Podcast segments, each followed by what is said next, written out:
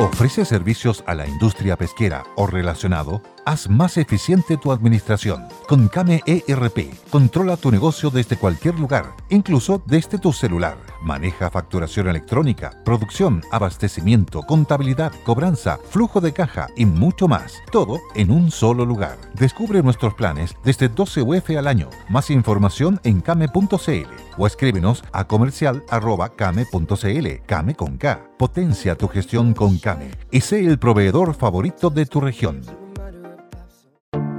Te invitamos a conocer un lugar mágico, un lugar único, con un paisaje de una belleza que conmueve. Bosque Choyinco, ubicado en el destino Cuenca del Lago Ranco, es el proyecto ideal.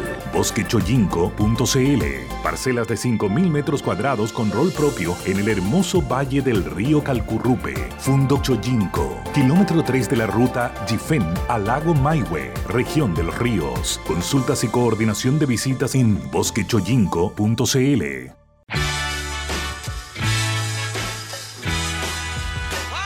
Besos a las chiquillas, abrazos a los muchachos, gracias por acompañarnos. Domingo en la mañana, ¿cuál es el destino del próximo viaje? ¿Qué tienen en la cabeza? ¿Qué han pensado? ¿Qué han conversado? ¿Qué han soñado? Quiero conocer este lugar, he soñado con tal, está dentro de mis prioridades, siempre he querido ir y no he podido. Cada vez que voy me siento contento, me siento en la gracia de los viajes. El viaje es el sueño que se conversa no conozco definición más linda y más, y más certera. Porque cuando uno está de viaje, antes de salir se lo cuenta a las amigas, los amigos, familiares, hijos, nietos, sobrinos. Oye, me voy a tal parte. Uno anda contentito. ¿A quién no le pasa? Y al momento de llegar, gozar el lugar y después, sobre todo ahora que con, con la tecnología cotidiana, de este aparato imprescindible que se llama celular, que es el lugar donde trabajamos, donde nos reímos, donde eh, conversamos, donde leemos, donde de todo. Claro, y la fotografía, la selfie, ese universo nuevo de conciencia del yo, es bien impresionante. ¿Cuánta gente se transformó en fotógrafo? Mi hija María José, que es fotógrafa, licenciada en fotografía, eh, me dicen, nunca en la historia había habido tantos fotógrafos. O antes era un oficio de algunos. Ahora cada uno con su celular. Y ella ha hecho muchas clases de, optimiza tu selfie, mejora tu selfie, entregando algunos principios de fotografía que pueden ayudar a que la fotografía familiar, del, acontecimiento, nos juntamos, nos tomamos una foto, sean cada vez mejores. Pues Bonito proyecto. Con el Tito Robinson, embajador turístico, Cristian Mandreas, ingeniero de sonido, le damos la bienvenida al programa de hoy. El propósito es que el próximo viaje sea un Magical Mystery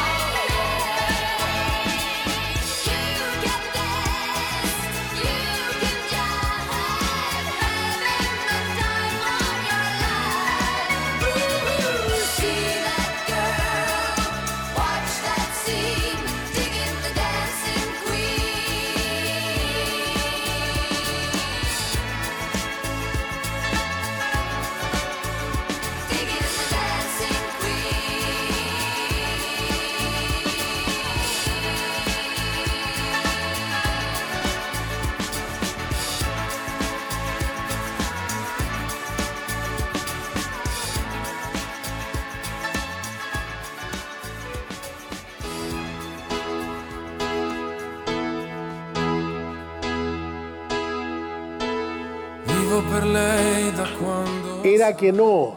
Le preguntamos a nuestro invitado qué música ponemos, música que haya sido importante en tu vida, que esté presente. Andrea Bocelli, cómo no, Alberto Pirola, el presidente de Hoteleros de Chile. Gracias Alberto por acompañarnos una vez más. Yo he estado mirando durante todo este periodo, pensando en lo resiliente que son los hoteleros, porque ya está claro para todo el mundo que no hay, no hay industria más golpeada que la industria de los viajes, el turismo, la hotelería, la gastronomía, los eventos, los espectáculos, la industria del entretenimiento, bueno, así que eh, echemos una mirada eh, ahora que se están empezando a dar a conocer eh, noticias mejores, que habría una suerte de pasaporte, una, a las personas que están vacunadas, que tienen la segunda dosis, para poder moverse entre las regiones, empezar a dinamizar el turismo interno, pero antes de eso, ¿cuál es la situación de la hotelería nacional ahora? Gracias por acompañarnos. Gracias, Cote, por la invitación. Un gusto estar contigo aquí nuevamente, gran personaje que nos siempre haya apoyado enormemente al turismo, así que un agrado estar contigo en este programa. Bueno, Hoy día, como estamos, tú ya lo dijiste, sumamente complicado. Es realmente el rubro más afectado a nivel mundial y en Chile también. Eh, nosotros no pudimos hacer delivery de cama, no es posible. No podemos poner las camas en las veredas porque tampoco se puede. Así que tú verás que la situación ha sido sumamente compleja.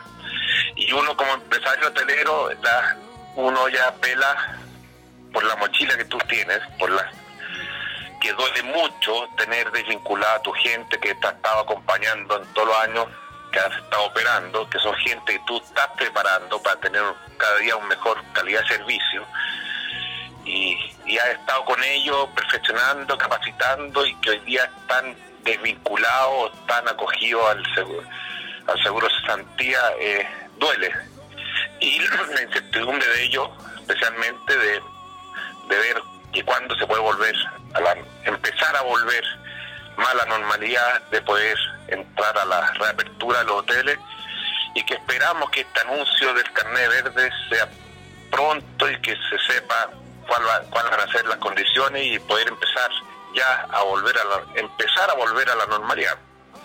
Es una industria que emplea a mucha gente, que es un trabajo que requiere de un oficio, de una atención. Se trabaja los domingos, se trabaja a las 12 de la noche, se trabaja a las 3 de la mañana. Entonces es gente que tiene una aptitud de servicio que bien le puede servir en, un momento determinado para hacer un emprendimiento, para buscar una pega por cuenta propia, porque está acostumbrado a trabajar cuando no todo el mundo trabaja, porque no le importa si es de noche o de día, entonces de repente el día de mañana eh, la cosa se va a empezar a normalizar y así, ya, que vuelvan. No, jefe, no voy a volver nada porque tengo mi emprendimiento y me ha ido bien. Ese es un riesgo. Teniendo presente el tipo de personal que tiene la hotelería. De trabajar 24/7, de trabajar en la noche, de trabajar cuando no todo el mundo está dispuesto a trabajar. Así es, son 650 mil empleos directos que abarca la, eh, hotelería. Entonces, eh, eso es sumamente importante, son gente que han sido capacitadas en el, en el periodo, como tú dices, son 24, 7 y 365 días del año. Entonces, ellos tienen esa fortaleza, esa fuerza, esa energía de trabajar y ya nos hemos enterado de varias personas que por necesidad se han visto obligados a independizarse, que, que también, bueno, por ellos, que les resulte que, puedan salir adelante, pero también es sumamente compleja la situación de varias otras personas que están esperando volver y que no, no tenemos eh, fecha. Lo que nosotros hemos estado pidiendo a la autoridad es que por favor, por último, pongamos unos parámetros, que se establezcan parámetros para apertura, que se nos diga, mira, con un 7% de positividad se va a abrir, o que con que los contagios no sean mayores a 5.000, pero pongamos unos parámetros para saber y ayudar a trabajar que la gente se cuide. Nosotros estamos motivando hoy día con descuento los que tienen las dos dosis, está haciendo un incentivo, una motivación a que la gente que de repente está negativa a vacunarse se empiece a vacunar. Y eso estamos tratando de aportar un grano de arena, poco a poco, para que esto tiene que volver a la normalidad. O si no, este rubro van a haber mucha gente que no va a poder volver a abrir. Y eso ya hay algunos pocos que se tuvieron que reinventar y van a dejar de ser hoteles. Pero si esto se sigue prolongando, va a ser mucho más grande la, el daño y, y más gente, van a haber mucho más hoteles o pequeños hostales que ya definitivamente se van a tener que reinventar y meterse en otro rubro y hacer eh, o departamentos que ya hay, se sabe por ahí de unos hoteles que ya se están transformando en departamentos para vender o arrendar, pero ya no más como hotel.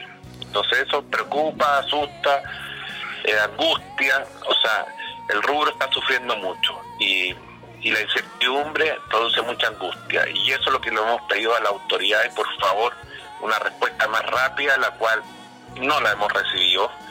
Y lo que más duele en esta situación es que la hotelería, eh, como hotelero, nos hemos portado, hemos aportado mucho en esta pandemia, aportando 211 residencias sanitarias y 50 hoteles de tránsito, que cuando nos han venido a pedir ayuda, en 48 horas hemos respondido y hemos ido a pedir colaboración y, nos quedamos ahí a la espera.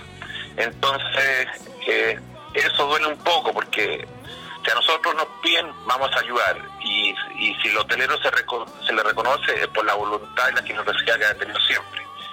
Y la fuerza de querer salvar su, su negocio es increíble. Yo realmente aplaudo al 100% de hoteleros porque el, esfuerzo la capacidad para llevar ya casi 16 meses en esta situación es, algo increíble. Así que eso es un orgullo por ese lado, pero sí necesitamos ya próximo que se termine la incertidumbre y nos den ya condiciones más claras.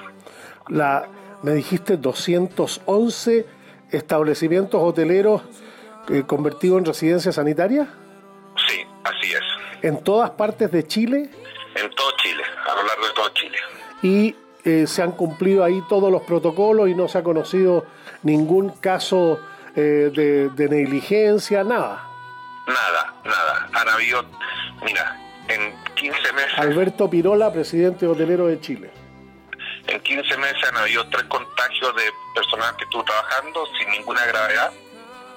Eh, que eso no se puede decir que es cero, pero realmente para la cantidad sí, claro, claro. de pacientes que han habido en, en As humans, we're naturally driven by the search for better. But when it comes to hiring, the best way to search for a candidate isn't to search at all. Don't search, match with Indeed. When I was looking to hire someone, it was so slow and overwhelming. I wish I had used Indeed. If you need to hire, you need Indeed. Indeed is your matching and hiring platform with over 350 million global monthly visitors, according to Indeed data, and a matching engine that helps you find quality candidates fast. Ditch the busy work. Use Indeed for scheduling, screening, and messaging so you can connect with candidates faster. And Indeed doesn't just help you hire faster. 93% of employers agree Indeed delivers the highest quality matches compared to other job sites, according to a recent Indeed survey. And listeners of this show will get a $75 sponsored job credit to get your jobs more visibility at Indeed.com slash podcast. That's Indeed.com slash podcast. Terms and conditions apply. ¿No se merece tu familia lo mejor? Entonces, ¿por qué no los mejores huevos? Ahora, Egglands Best están disponibles en deliciosas opciones. Huevos clásicos, de gallina libre de jaula y orgánicos de Egglands, que ofrecen un sabor más delicioso y fresco de granja que le encantará a tu familia. En comparación con los huevos ordinarios, Egglands Best contiene la mejor nutrición como 6 veces más vitamina D, 10 veces más vitamina E y el doble de omega 3 y B12. Solo Egglands Best. Mejor sabor, mejor nutrición, mejores huevos. Visita egglandsbest.com para más información. Los hoteles, sin haber tenido el conocimiento, nos preparamos, cumplimos los protocolos, como yo lo digo, al 150%.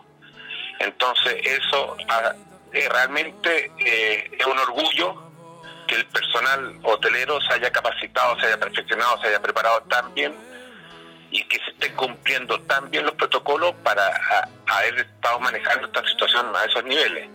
Entonces yo creo que demostramos más, más que suficiente que como hotel estamos más que preparados para recibir a huéspedes de, del aspecto turismo corporativo. realmente este rubro está muy bien preparado y mucho mejor que otros rubros que hoy día están operando. Entonces, en ese sentido, no lo digo por ser el presidente de hotelero, sino que lo hemos demostrado como residencia sanitaria, como hoteles de, tránsito, lo bien que se ha hecho. Y entonces eso creo que podemos dar una, una señal de que no, no se asusten en abrir esta movilidad porque nosotros lo vamos a seguir haciendo bien. Y yo creo que los protocolos vienen para quedarse por lo menos unos dos años. Los protocolos sanitarios, yo creo que en la, hotelería, al menos vinieron para quedarse. O sea, el alcohol gel, todos los tratamientos, todo esto viene para quedarse. O sea, ¿Qué pasa ahí? ¿Cuáles son los cambios en alimentos y bebidas? Por ejemplo, todo el sistema de desayuno, buffet, almuerzo, buffet, eso se cambia. Ya, ya no. Ya. Yo, yo creo que eh, eh, eso, bueno, es, parte de los protocolos, lo respetamos. Los buffets no se pueden llevar a cabo. Hoy día es toda atención personalizada, eh, todo con la, mínima manipulación posible. Que eso pedimos por favor a, a los clientes del hotel que entiendan que no es algo que el hotel quiere hacer, son condiciones para poder eh, operar, que es hay que respetar los protocolos COVID y eso va a tener que ser por un buen tiempo, no van a existir los los buffets y, van a haber el, va a haber aforo en las piscinas, aforo en los spas, aforo en los salones, aforo en, en un comedor y, que, que todo eso va a significar ser más organizado, más programado, hacer la reserva, yo voy a un hotel, voy a reservar a comer a las 8 y tienes que respetar llegar a las 8 a comer, no llegar un cuarto a las 9, pues esto para con el segundo turno. Eso en verdad se les pide que no es por condiciones que queremos molestar, son condiciones que queremos hacer, seguir haciendo un buen servicio y queremos seguir cumpliendo todos los protocolos sanitarios para no tener ningún riesgo. Entonces, en ese sentido, de repente existen molestias, pero que se entienda que por protección a ellos mismos, no es porque queremos poner trabas. Y eso hay que aclararlo porque han sido muy criticados en general que el servicio, en ese sentido, del desayuno antes era un desayuno eh, toda la vista. Bueno, eso mismo está dentro hoy día en los mantenedores y todo y se lo trae servido. Ya, se lo traen preparado. Entonces, pero eso que se entienda claro. Nosotros, comparativamente a Argentina, Perú, Brasil, países vecinos que tienen un uso hotelero corporativo, de turismo, de reuniones, ferias, congresos, convenciones, lanzamiento de productos, hoteles urbanos, hoteles recreacionales, hoteles de destino turístico, eh, hoteles boutique, en fin, nosotros estamos más mal, igual, mejor, como los Usted, la, Hoteleros de Chile, está afiliado a la Asociación eh, Latinoamericana de Hotelería. ¿Cómo lo, cómo lo ves? Bueno, no, no, se, no se habla mucho, financieramente no se comenta mucho. Todo tan, yo creo que dando a salvar su negocio.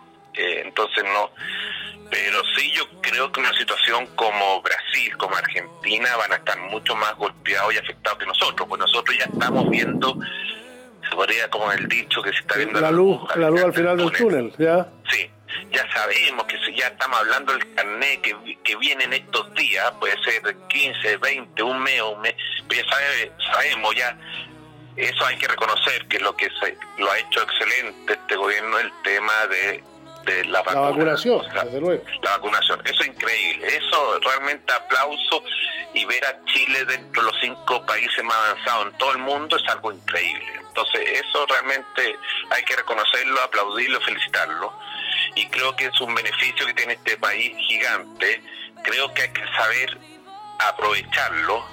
Eh, nosotros hemos ganado durante cinco años consecutivos como país, no hemos ganado el Adventure Travel World, que para los que no saben es como el Oscar de las películas. Eh, somos turismo al aire libre y el beneficio que tiene este, la posibilidad que tiene este país, pensando en septiembre, octubre de este año, que tengamos una cantidad de, de, movimiento de turistas, con todo el beneficio, vamos a estar vacunados, vamos a estar ya el 80%, o sea, haber logrado todo, realmente hay que saber aprovecharlo y creo que tenemos que promover para que se incentive y se active este rubro. Este rubro vuelvo a repetir, son 650 mil en forma directa y entre lo directo y lo indirecto son 1.090.000 empleos. Entonces, cuando se habla que Chile todavía tiene 1.400.000 cesantes aún en la cesantía producto de la pandemia, nosotros aportamos gran parte, por desgracia, en este sentido, a, a esa cifra de la cesantía. Entonces, si esto se reactiva fuertemente, vamos a disminuir la cesantía. Y siempre en forma respetuosa, segura y cumpliendo los protocolos. Pero eso tenemos que aprovechar. Chile está muy avanzado. Los vecinos, uno escucha, yo he hablado con gente de Colombia, de Argentina y de Perú, y no hablar de Brasil, está muy complicado, muy complicado. Y creo que América Latina el país que se va a salvar hoy día es Chile. Y eso hay que aprovecharlo y que se reconozca como que somos un país que realmente estamos avanzados en ese sentido y aprovechemos estas oportunidades. Miren lo que está pasando hoy día con, Estados Unidos, sobre todo con Miami. Los paraguayos hoy día leía, están repletos los vuelos yendo a vacunarse a Estados Unidos.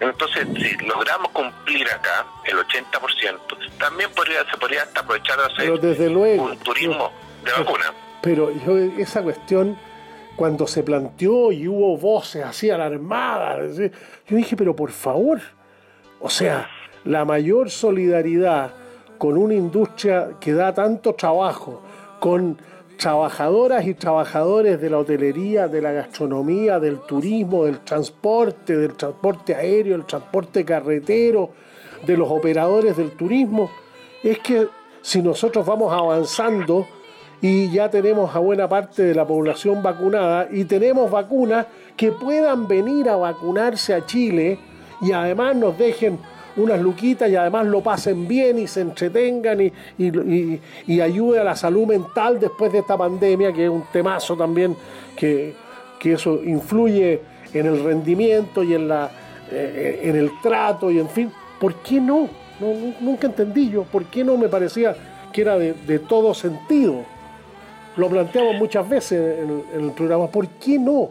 Ah, no, se miraba como una cosa escandalosa. A mí no me parecía nada escandaloso, me parecía de una solidaridad elemental con trabajadoras y trabajadores que están sin pega y que pudiera venir la gente a vacunarse y además a pasarlo bien, a comer rico, a tomar buen vino, a despejarse, a, mejorar su, su, estado de ánimo y su salud mental. Me parecía que, desde luego, que era una, gran opción. hace 30 años atrás, cuando partió el turismo, y cuando se partieron la, esto con conocimiento, porque Alberto Pirola. A, los gestores que iniciaron la exportación del salmón, partió porque turismo, eh, a través del turismo llegaron gente que se dieron cuenta de la buena calidad de los frutos del mar. Y así se abrieron las exportaciones hoy día, que partimos los salmones y hoy día ya tenemos una cantidad de opciones, chorito y cuantos otros productos del mar que se exportan, pero partió por el turismo, por gente que vino a turistear. Está bueno, no, conocía esa anécdota. En ese sentido, así también ha sido la fruta, ha sido el vino.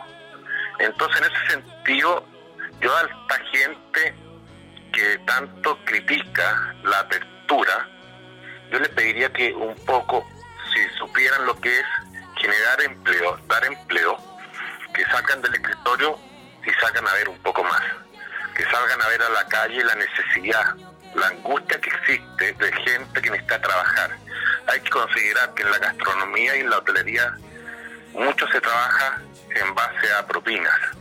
El sueldo es parte de su ingreso y gracias a esa gestión ellos han tenido una mejor calidad de vida. Y por desgracia hoy día, al no tener la propina, han tenido que reducir sus vidas a un 50-60% de su ingreso. Y la forma de volver a la normalidad es, además, al abrirse las cosas, vuelve a la normalidad la gente. El empresario de repente tiene la, fórmula y trata de buscar de cómo salir adelante. Pero nosotros lo que queremos defender hoy día es a nuestros empleados a, que puedan volver a su normalidad, a que puedan volver a ser felices, a que puedan vivir tranquilos y no seguir viendo con angustia. Entonces cuando de repente sale una noticia que existe la posibilidad del turismo para la vacuna, si ya estamos con la meta cumplida, lo que se esperaba el 80%, y estamos bien y podemos ayudar, y estamos en, primer, los primeros lugares, aprovechemos, porque qué agrado, este es un, un terremoto de salud. Cuando han existido terremotos y nos llegan a ayudar a otros países, somos agradecidos. Y cuando está el terremoto, este es un terremoto mundial y podemos ayudar a países vecinos. A mí me han llamado amigos de Colombia y de Perú para ver si se pueden venir a vacunar. Y si podemos hacerlo y podemos ayudar, claro, porque fuimos de los primeros, bienvenida sea, y agradecido de pertenecer a un país que lo podemos hacer. Pero señores, que son algunos pocos miembros y que estén reclamando en contra de esto, quiere reclamar por reclamar. Es por no querer reconocer que se, hizo, eh, se hacen las cosas bien y que estamos, dar, den gracias, que estamos a punto de estar protegidos el 80%. Bueno, cualquiera que tiene parientes o amigos viviendo en Europa, en Europa, estamos hablando del continente más educado y rico del mundo, eh, en España, en Alemania, en Italia, en todas partes dicen, oye, usted ya hay mucha gente con segunda vacuna, no, yo todavía no tengo. Te lo dicen, ese es un testimonio cotidiano a todos quienes tenemos parientes o amigos eh, viviendo en Europa, o estudiando o trabajando. Ah, Así que e, ese reconocimiento es un reconocimiento obvio porque ellos miran la, la, realidad de lo que le pasa a ellos y lo que se pasa a sus familiares o amigos en Chile. Y nosotros estamos en, en una mejor condición desde el punto de vista de la, de la vacunación, claramente. Alberto, perdón, otro, ¿cuál es la situación actual de pago de contribuciones patentes. ¿Ha habido suspensión? ¿No ha habido suspensión? ¿Sigue todo exactamente igual? ¿Qué, de lo que, ¿Qué de lo que Hoteleros ha pedido? Sí, ya, muy bien. Sí, como hotelero de Chile estuvimos desde el desde como todo el directorio estuvimos con la autoridad solicitando postergación postergación no eliminación o sea, estamos, no estamos pidiendo un regalo, estamos pidiendo solo una postergación del pago de las contribuciones y la patente del año 21.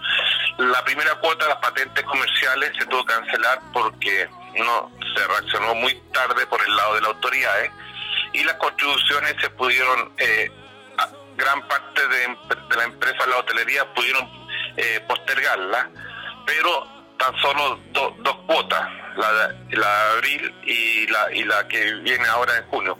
Pero lo que yo lo que pedimos nosotros es, del año 21, porque no realmente si volvemos, empezamos a la apertura más normal, va a ser septiembre, octubre y As humans, we're naturally driven by the search for better. But when it comes to hiring, the best way to search for a candidate isn't to search at all. Don't search, match with Indeed. When I was looking to hire someone, it was so slow and overwhelming. I wish I had used Indeed. If you need to hire, you need Indeed. Indeed is your matching and hiring platform with over 350 million global monthly visitors, according to Indeed data, and a matching engine that helps you find quality candidates fast. Ditch the busy work. Use Indeed for scheduling, screening, and messaging so you can connect with candidates faster. And Indeed doesn't just help you hire faster. 93% of employers agree Indeed delivers the highest quality matches compared to other job sites according to a recent Indeed survey. And listeners of this show will get a $75 sponsored job credit to get your jobs more visibility at Indeed.com slash podcast. That's Indeed.com slash podcast. Terms and conditions apply. Hey guys, it is Ryan. I'm not sure if you know this about me, but I'm a bit of a fun fanatic when I can. I like to work, but I like fun too. It's a thing. And now the truth is out there. I can tell you about my favorite place to have fun. Chumba Casino. They have hundreds of social casino style games to choose from with new games released each week. You can play for free anytime, anywhere and each day brings a new chance to collect daily bonuses. So join me in the fun. Sign up now at ChumbaCasino.com. No purchase necessary. BGW. Void were prohibited by law. See terms and conditions. 18 plus. y, y no, vamos, no vamos a tener los medios financieros para pagar. Entonces pedimos a las autoridades nuevamente que se evalúe para la- las otras dos cuotas pendientes del año 21 se puedan postergar. Entonces se sigue trabajando en ese sentido y hay que modificar un tema de algún de algunas condiciones que hay eh, hoteleros que no pudieron acogerse a esta postergación. Entonces eh, nosotros ya lo hablamos con las autoridades, mañana tenemos una- otra reunión con el subsecretario eh, José Luis Uriarte. Entonces eh, es pa- también para pedirles que eso se, se, vuelva a poner sobre la mesa pero en ese sentido amó eh, un, un informe. El 46% de los hoteles no han podido pagar las contribuciones, o sea, del año 21. 46%. Ya, Sí. es una cifra significativa. Conversando con Alberto. Alberto Pirola, presidente de Hoteleros de Chile.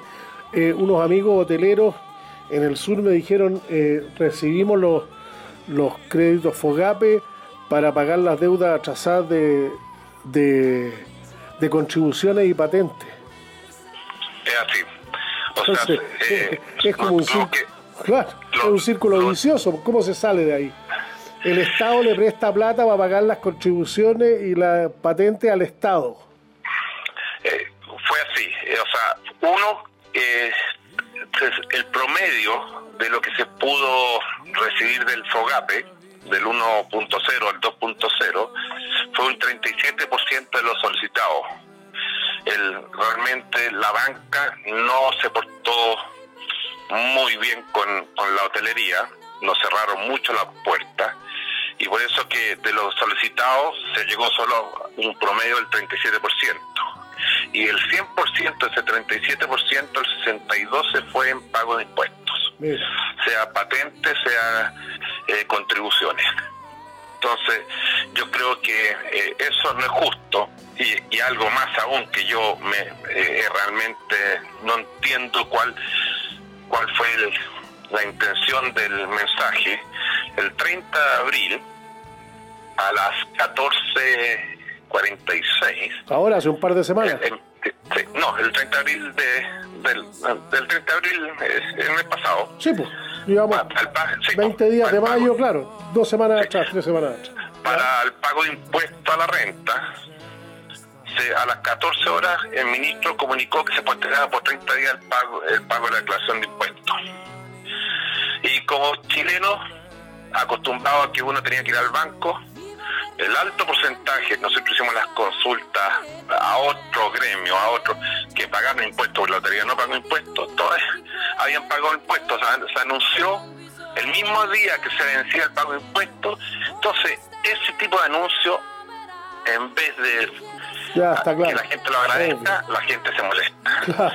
Creo que, que hay que reaccionar, hay que actuar con mayor tiempo, con mayores plazos, para que sea bien recibido y bien aportado. Porque un anuncio eh, así, es- para mí es como decir, dimos la posibilidad, pero señores, sorry, avisaron tarde. Entonces ese tipo de cosas es necesario para los empresarios que están tan golpeados como, no es que me gusta hacer como, yo también so- soy técnico agrícola y siempre decían que los, agricultores éramos llorones pero hoy día el- la hotelería está lamentando todo esto que está sucediendo y estamos muy afectados, muy golpeados, muy heridos y necesitamos en verdad ayuda de verdad y que nos ayude a... porque este gremio, este rubro, que recuerden qué es lo que le produce la felicidad a la gente cuando sale de viaje o de vacaciones. Nosotros nos preocupamos, nuestro trabajo es hacerlos feliz cuando usted descansa. Y nosotros queremos darle nuevamente esa satisfacción a ustedes que puedan volver a salir y disfrutar bajo nuestro rubro, bajo nuestra profesión, queremos volver a rendir esas satisfacciones que tanto hemos dado en otros años, queremos volver a hacerlas y a darlas.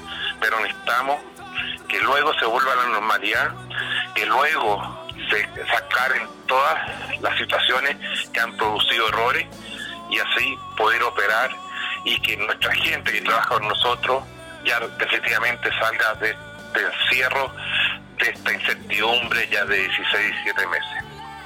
Alberto Mirola, presidente de Hoteleros de Chile, muchas gracias por habernos acompañado. Gracias a ti, Coté, y aquí estamos para cuando quieras y en verdad ustedes son realmente necesarios para nosotros para poder informar y comunicar lo que estamos viviendo, para que nos entiendan y nos ayuden. Así que muy agradecido por esta oportunidad. Muy bien, gracias, chau. Chao, chao, Coté.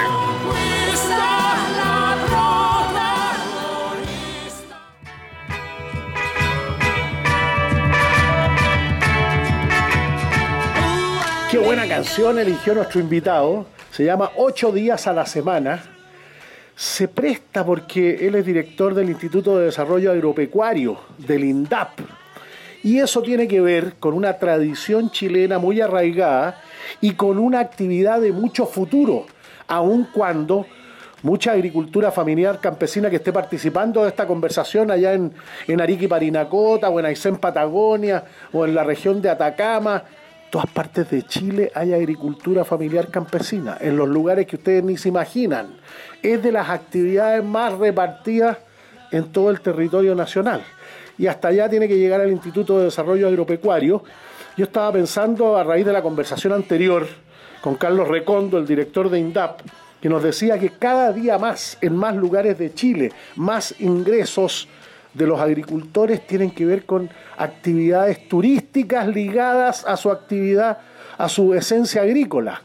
Gente que llega para saber, aprender y conocer cómo trabajan, cómo viven las, las, la, la agricultura familiar campesina en todas partes de Chile. En, eh, en, lugares donde llegaron los colonos, donde están los pueblos originarios, entonces tiene además una riqueza cultural muy grande. A lo mejor eh, eh, en los próximos años se va a llamar Instituto de Desarrollo, el INDAT, Instituto de Desarrollo Agropecuario y Turístico, porque usted nos decía, director, que cada día hay más ingresos de las familias de agricultores campesinos que tienen que ver con la actividad turística. Muchas gracias por acompañarnos una vez más. No, muchas gracias a ti, Cote, por este, esta oportunidad.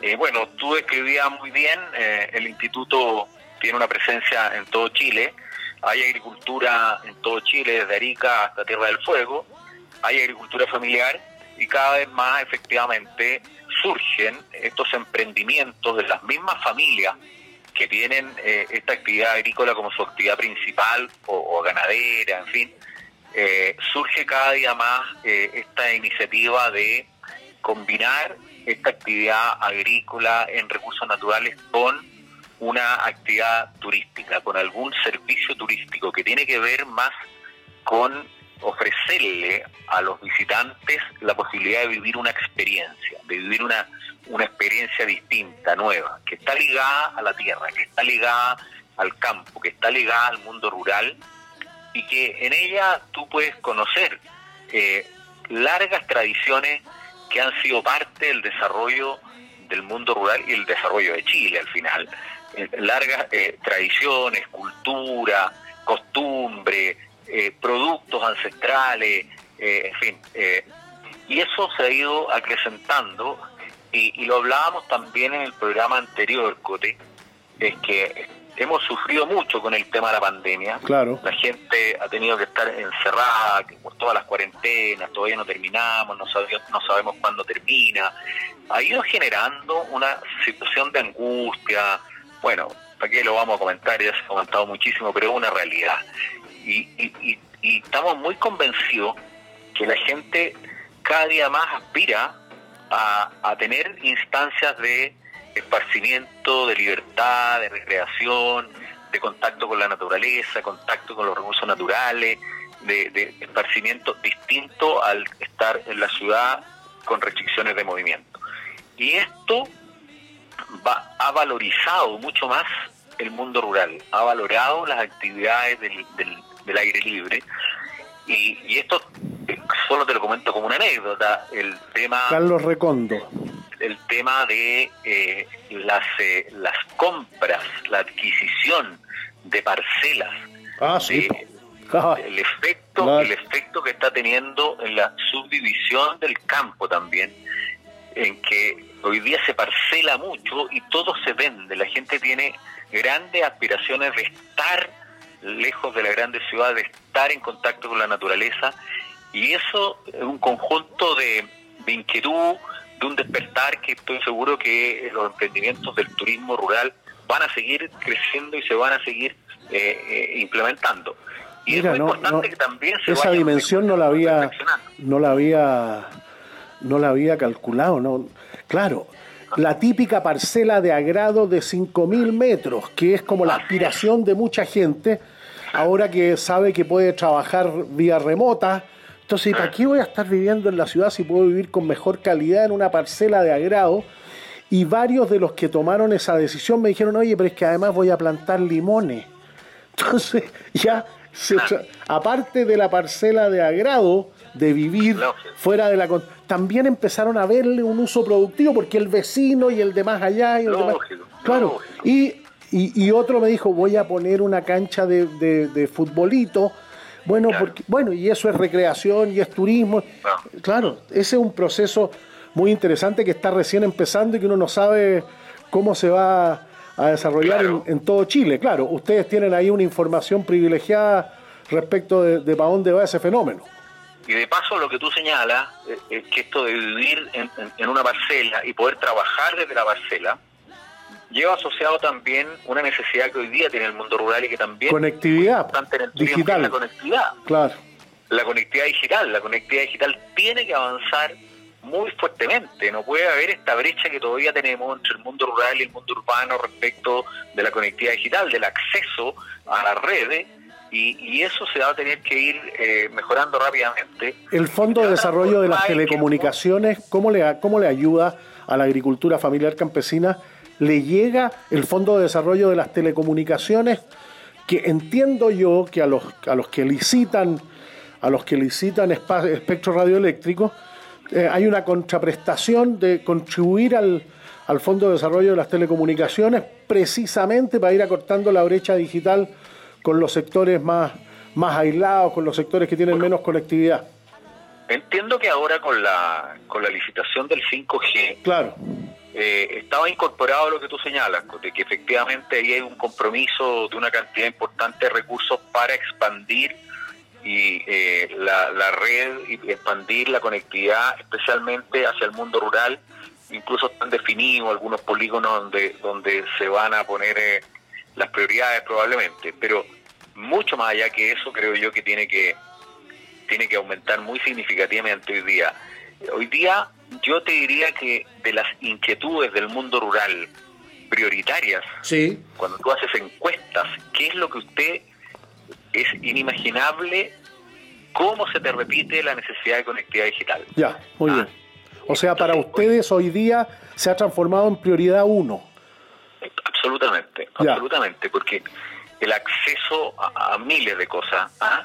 desde el proceso de comercialización y todos los procesos se les el aumento en la productividad por el hecho de estar conectado tiene una cosa, un aspecto muy significativo, porque además tú puedes ir incorporando mucha tecnología que está ligada con Internet, Internet de las cosas, en fin, todo, y eso eh, hay un, un salto en productividad muy importante.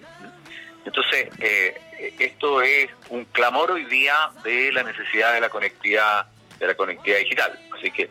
Mira, me hiciste recordar en los, en los congresos de la CHET en distintos lugares de Chile cuando se hacen las ferias de emprendedores y llegan mucho productor. De, de, actividades de turismo rural, de alimentos, de, de, cosas ricas y qué sé yo, me llamaba la atención en la, en la, en la presentación, en la, ¿cómo se llama? Lo, qué sé yo, el típico frasco del melá, cuando tiene el diseño y qué sé yo, siempre hacían alusión a la facilidad de poder, eh, de la página web, claro. No, no. Hoy día no hay emprendimiento, no hay emprendimiento que no tenga una página web, que no sea necesario tenerla. Y, y, bueno, y es un mecanismo muy importante hoy día y cada día más, porque tú lo señalaste, hoy día la gente se está yendo eh, yo, yo, vivo en Puerto Vara, como tú sabes, claro. y la cantidad de gente que ha llegado a Puerto Vara, por ejemplo, a propósito de todo esto, que ha llegado está trabajando desde allá. Y se instalaron nomás en Puerto Vara porque dice, es que hoy día se puede trabajar en remoto habiendo conectividad. Y eso en el mundo rural tiene que multiplicarse mucho. Esa, esa es nuestra esperanza. Yo espero que los candidatos presidenciales, ya que estamos empezando una carrera presidencial, todos incorporen en sus programas de gobierno como una prioridad avanzar rápidamente en la conectividad digital porque es una, una, cosa muy esencial en el desarrollo del mundo rural. Me llamó la atención y fue la razón por la que te, te, te llamé para conversar sobre este tema. El seguro INDAP, yo no lo conocía, me dije, bueno, ¿y cómo aquí el Instituto de Desarrollo Agropecuario además es una compañía de seguro que se, se hace cargo de riesgos de la, de la pequeña agricultura chilena? Bueno, fue eh, eh, la avidez de la ignorancia la que me llevó a, meterme en este tema. Sí, pero no, Cote, mira, ¿Eh? sí, pero nosotros nosotros jugamos un rol más bien de intermediario porque somos un nexo muy directo con la agricultura familiar campesina. Entonces, hace ya varios años que el Estado entrega subsidios para que la agricultura contrate seguros. Muy bien. ¿Cuántos años, ¿Cuántos años son? No, esto ya debe tener unos, por lo menos unos 10 años. Mira, ¿ah? ya, ya, yo estaba perdido, no, no tenía idea. Sí. Y eh, hay una, una, incluso hay una instancia que se llama Agroseguros, que originalmente era un comité Corfo, que ahora está en el Ministerio de Agricultura, y ellos manejan ese subsidio que el Estado todos los años dispone para eh, para copago en, en las pólizas de seguros de la agricultura. Y hay una fracción muy importante de ese subsidio que está dirigido a los agricultores de la agricultura familiar campesina. Y eso lo administramos nosotros. Entonces, nosotros todos los años le, estamos entregando aproximadamente 13.000 a 14.000 pólizas de seguro al pequeño agricultor, tanto en pólizas de cultivo para proteger sus cultivos anuales, como para frutales, como para ganadería, para apicultura, etcétera, etcétera. Y ellos entonces... Antes de, o sea, no es, no es que los apoyen cuando se produce el siniestro. No, no, no. Ya. Que ahí, ahí están las compañías de seguro. Ya, muy bien. Una vez que nosotros antes, incluso cuando él nos va a pedir el crédito para iniciar el cultivo, ¿no es cierto? En ese momento contrata el seguro. Y el seguro para el agricultor tiene un subsidio del Estado por una parte de agroseguro y tiene un subsidio nuestro de INDAP. Por lo tanto, el valor de la póliza, esto es un beneficio para la pequeña agricultura. Claro, claro. El valor de la póliza para la agricultura familiar campesina es muy, muy, muy menor. Entonces, ellos quedan protegidos, porque se nos da la paradoja ahora, que es importante decirlo. El cambio climático nos está generando. Desde luego. Eso te iba a preguntar. Mario Recondo y tenemos una, una sequía enorme que ya no llega a 10 años, de repente tenemos lluvias en, en, épocas completamente eh, extemporáneas, como fue en, enero de este año, ¿no es cierto?, etcétera, etcétera. Bueno, y los cultivos se ven enfrentados a estas realidades y unas pérdidas eh, gigantescas. Y en lo tradicional es que el agricultor recurre entonces a decir, mire, perdí todo, necesito ayuda.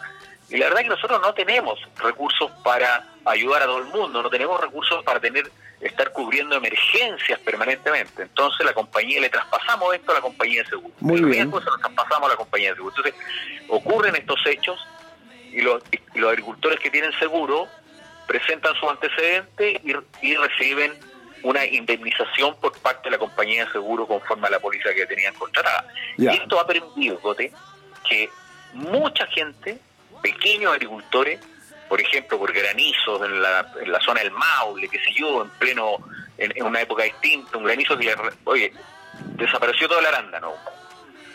Está clarito, ya. en la calle, o sea, toda la cosecha se les fue, bueno, y si tenían seguro, la verdad que reciben una cantidad importante de recursos que les permite rehabilitar su, su cultivo, les permite continuidad de su proceso productivo, que es tan importante porque estos te destruyen y te interrumpen el proceso productivo y que hay en Pampa, porque no tenéis tenéis que empezar de nuevo sin capital, tenéis que empezar de nuevo, esperar el ciclo productivo.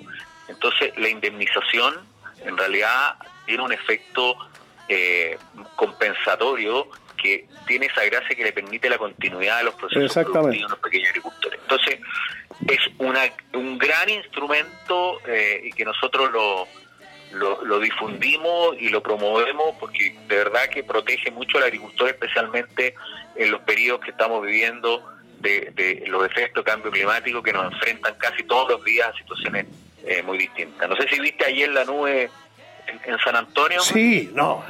Era, ¿Ah? era, era, muy, muy impresionante. me, tocó, que yo estaba en San Antonio ayer. Fui a San Antonio ayer y, vemos esta cuestión y tú decías que arrancar, Sí, sí. ¿Ah? Mucha, en las redes ¿Ah? sociales mucha gente sorprendida. ¿Qué es? ese? Primero, para distinguir quién lo quiera. Porque... no, no, era como, era como una muralla, una muralla, claro, salvaje. Ayer estuve conversando con Juan Carlos Sepúlveda. Con Juan Carlos Sepúlveda en el programa de la Bolsa hace 30 años. Él como gerente general de Fede Fruta me hablaba de la uva de mesa y de las manzanas. Eso era eso era la exportación de fruta chilena. Hoy día la cantidad enorme de que, que las clementinas, que las mandarinas, que las manzanas, que, que los limones, que las naranjas. No, pero es que a los asiáticos les gusta la naranja con un equilibrio entre la acidez y el dulzor. No, y mientras tanto, un amigo argentino que, que exporta soja me decía, me encantaría estar en los zapatos de los chilenos, que exportan cerezas a dólar la cereza, a nosotros exportamos a 380 dólares la tonelada de soja. Ustedes le venden cosas caras a países ricos. Y empezó a nombrar y venden paltas, que es caro, venden cerezas, que es caro, venden arándanos, venden nueces, venden avellanas, venden... Y todo el universo enorme, inimaginable y muy desconocido incluso para la élite chilena, hablando, entendiendo como élite al, al 30% del país que ha tenido la posibilidad de eh, enseñanza universitaria, son profesionales o, institutos profesionales o centros de formación técnica, se desconoce absolutamente lo que ha pasado en 30 años en la producción de alimentos, donde también la agricultura familiar campesina tiene un rol muy importante. Entonces el universo es tan enorme yo dije, bueno, este es un seguro que dada la variedad de productos, de producción, 17 mil, me decías tú, ¿cuál es el universo posible? Cuando hablamos de agricultura familiar campesina, estamos hablando de 50 mil familias, de 100 mil, de... ¿cuál nosotros, nosotros atendemos 168 mil anualmente. Ahora, de esos, los que de verdad eh, tienen eh, potencial productivo y por lo tanto están en rubro ya, eh, en, un rubro comercial, estén, eh, vinculados al mercado, etcétera. Claro, son menos, son pero 50 mil de todas maneras. Ya, ¿ah? ya, muy bien. O sea, hay 50 mil unidades familiares campesinas que entregan su producto al mercado interno o, para la exportación finalmente. con empresas exportadoras también. Perfecto. Entonces ahí con el seguro nuestra tarea es ampliar las coberturas, claro. porque tú lo decías, ha ido aumentando la variedad, que en los cítricos ya tenemos no sé cuántas variedades, que en la uva de mesa tenemos no sé cuántas variedades, que los carosos, que en fin, entonces tenemos en, en arándanos y frambuesas tenemos cobertura seguro con, con los berries, tenemos cobertura seguro, tenemos cobertura seguro con los kiwis, con los olivos, tenemos cobertura seguro con, con las manzanas, con las uvas, con las peras. Hemos tenido más dificultades para lograr que la compañía de seguro recojan, ponte tú, los caros, porque probablemente tienen, eh, tienen más riesgo respecto de heladas, eh, respecto de granizo y lluvia fundamentalmente. Ya, los carosos, ahí, están los, ahí están los duranos, los damascos, corrígeme. La cereza, la, cereza, durano, el damasco, los nectarines, en fin, toda ciruela. Eh, en ciruela tenemos cobertura, pero eh, el, desafío es ir aumentando cobertura y ojalá ir perfeccionando los seguros. Aquí estamos en una tarea también importante que es incorporar un seguro paramétrico. Entonces, ¿qué significa seguro paramétrico? Que tú que tú defines un Carlos Recondo. Tú defines un territorio y ese territorio que tiene ciertas características comunes y donde tú puedes definir cuáles son los riesgos que, que pueden abarcar y tú tomas un seguro contra todo en el fondo. Entonces hay parámetros ah, que, están, incorporados. Dice, si llueve tantos milímetros más o si llueve entre esta época y esta época, están todos cubiertos. ¿ah? Entonces, ya no es que te pasa que lo que te pasa a ti individualmente o si tenías cultivo A, B o C. Puedes hacer una cobertura territorial poniendo ciertos parámetros Muy bien. que, que, son parte del riesgo y eso te lo cubre. Ese es el gran desafío. Eso se ha hecho en países desarrollados y, creemos que, hacia allá tenemos que avanzar, porque cada vez, eh, como tú señalabas bien, la diversidad eh, de la producción es enorme. Eh, ha habido un avance tecnológico muy importante.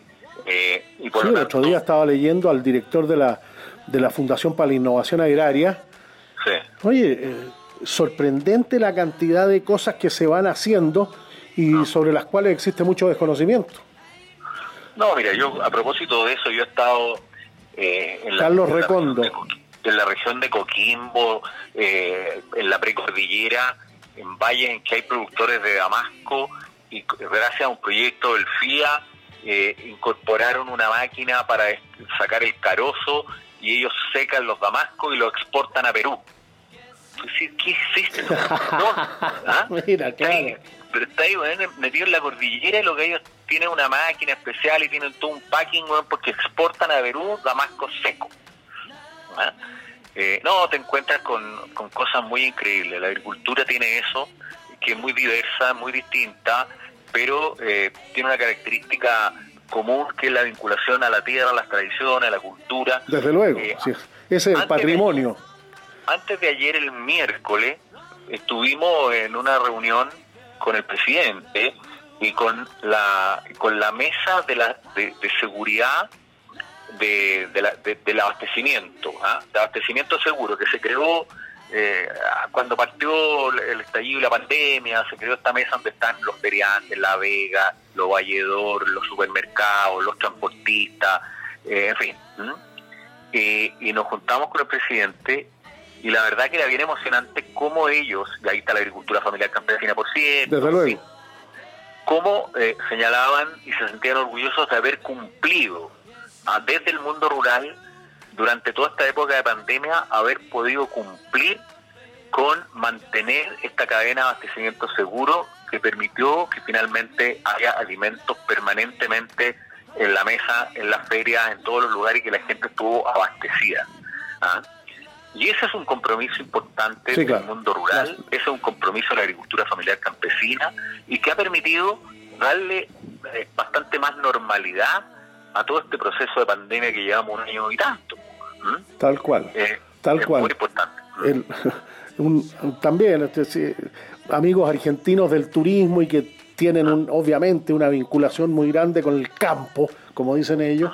También me decía, es sorprendente, ustedes nunca la cadena de abastecimiento, no se produjo escasez de alimentos, me dijo casi en ningún rubro. Ellos lo, lo, miraban con mucha admiración, efectivamente.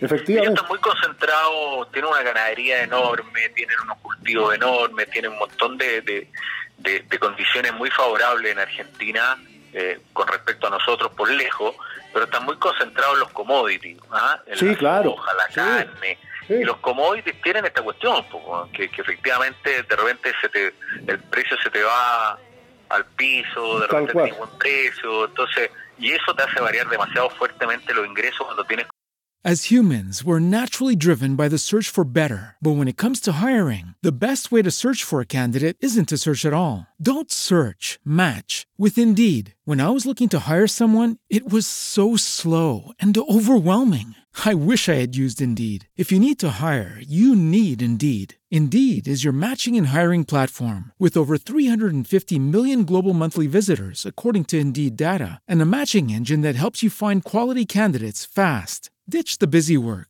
Use Indeed for scheduling, screening, and messaging so you can connect with candidates faster. And Indeed doesn't just help you hire faster. 93% of employers agree Indeed delivers the highest quality matches compared to other job sites, according to a recent Indeed survey. And listeners of this show will get a $75 sponsored job credit to get your jobs more visibility at Indeed.com slash podcast. That's Indeed.com slash podcast. Terms and conditions apply.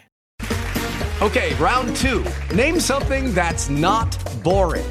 A laundry? Ooh, a book club. Computer solitaire, huh? Ah, oh, sorry, we were looking for Chumba Casino.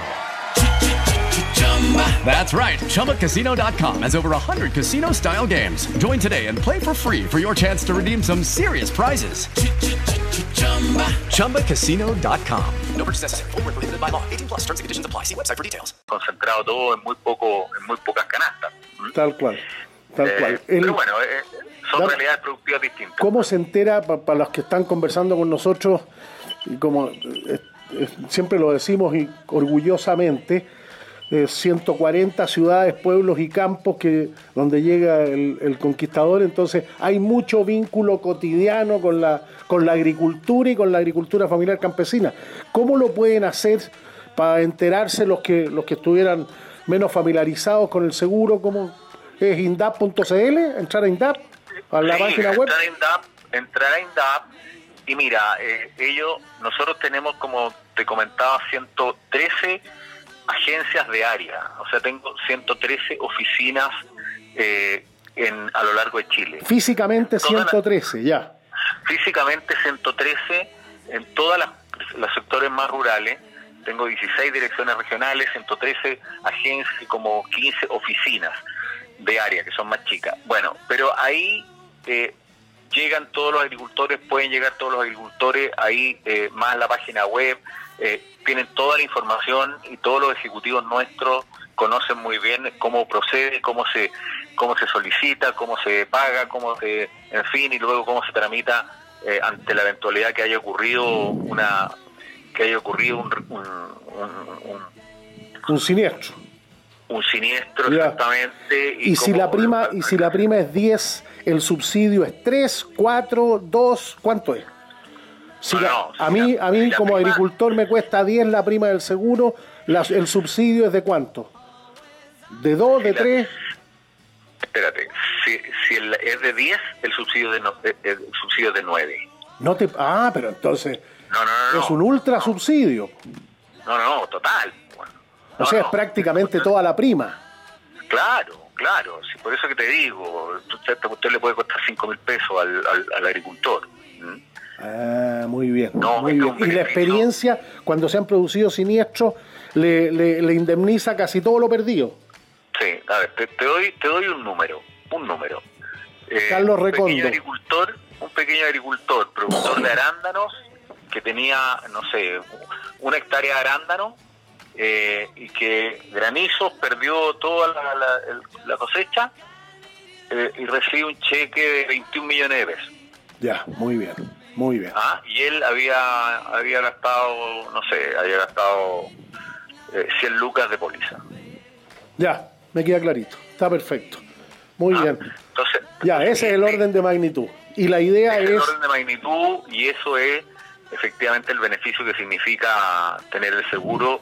Y yo te quiero reiterar esto, Cote, estamos en una, en una cuestión en que el cambio climático nos sorprende todos los días. Entonces, eh, Hoy día, cada día toma más valor tener estos instrumentos de seguro para estar más protegidos. Buenísimo. Muchas gracias por acompañarnos una vez más. Gracias, Cote, a ti por el contacto. Que muy bien.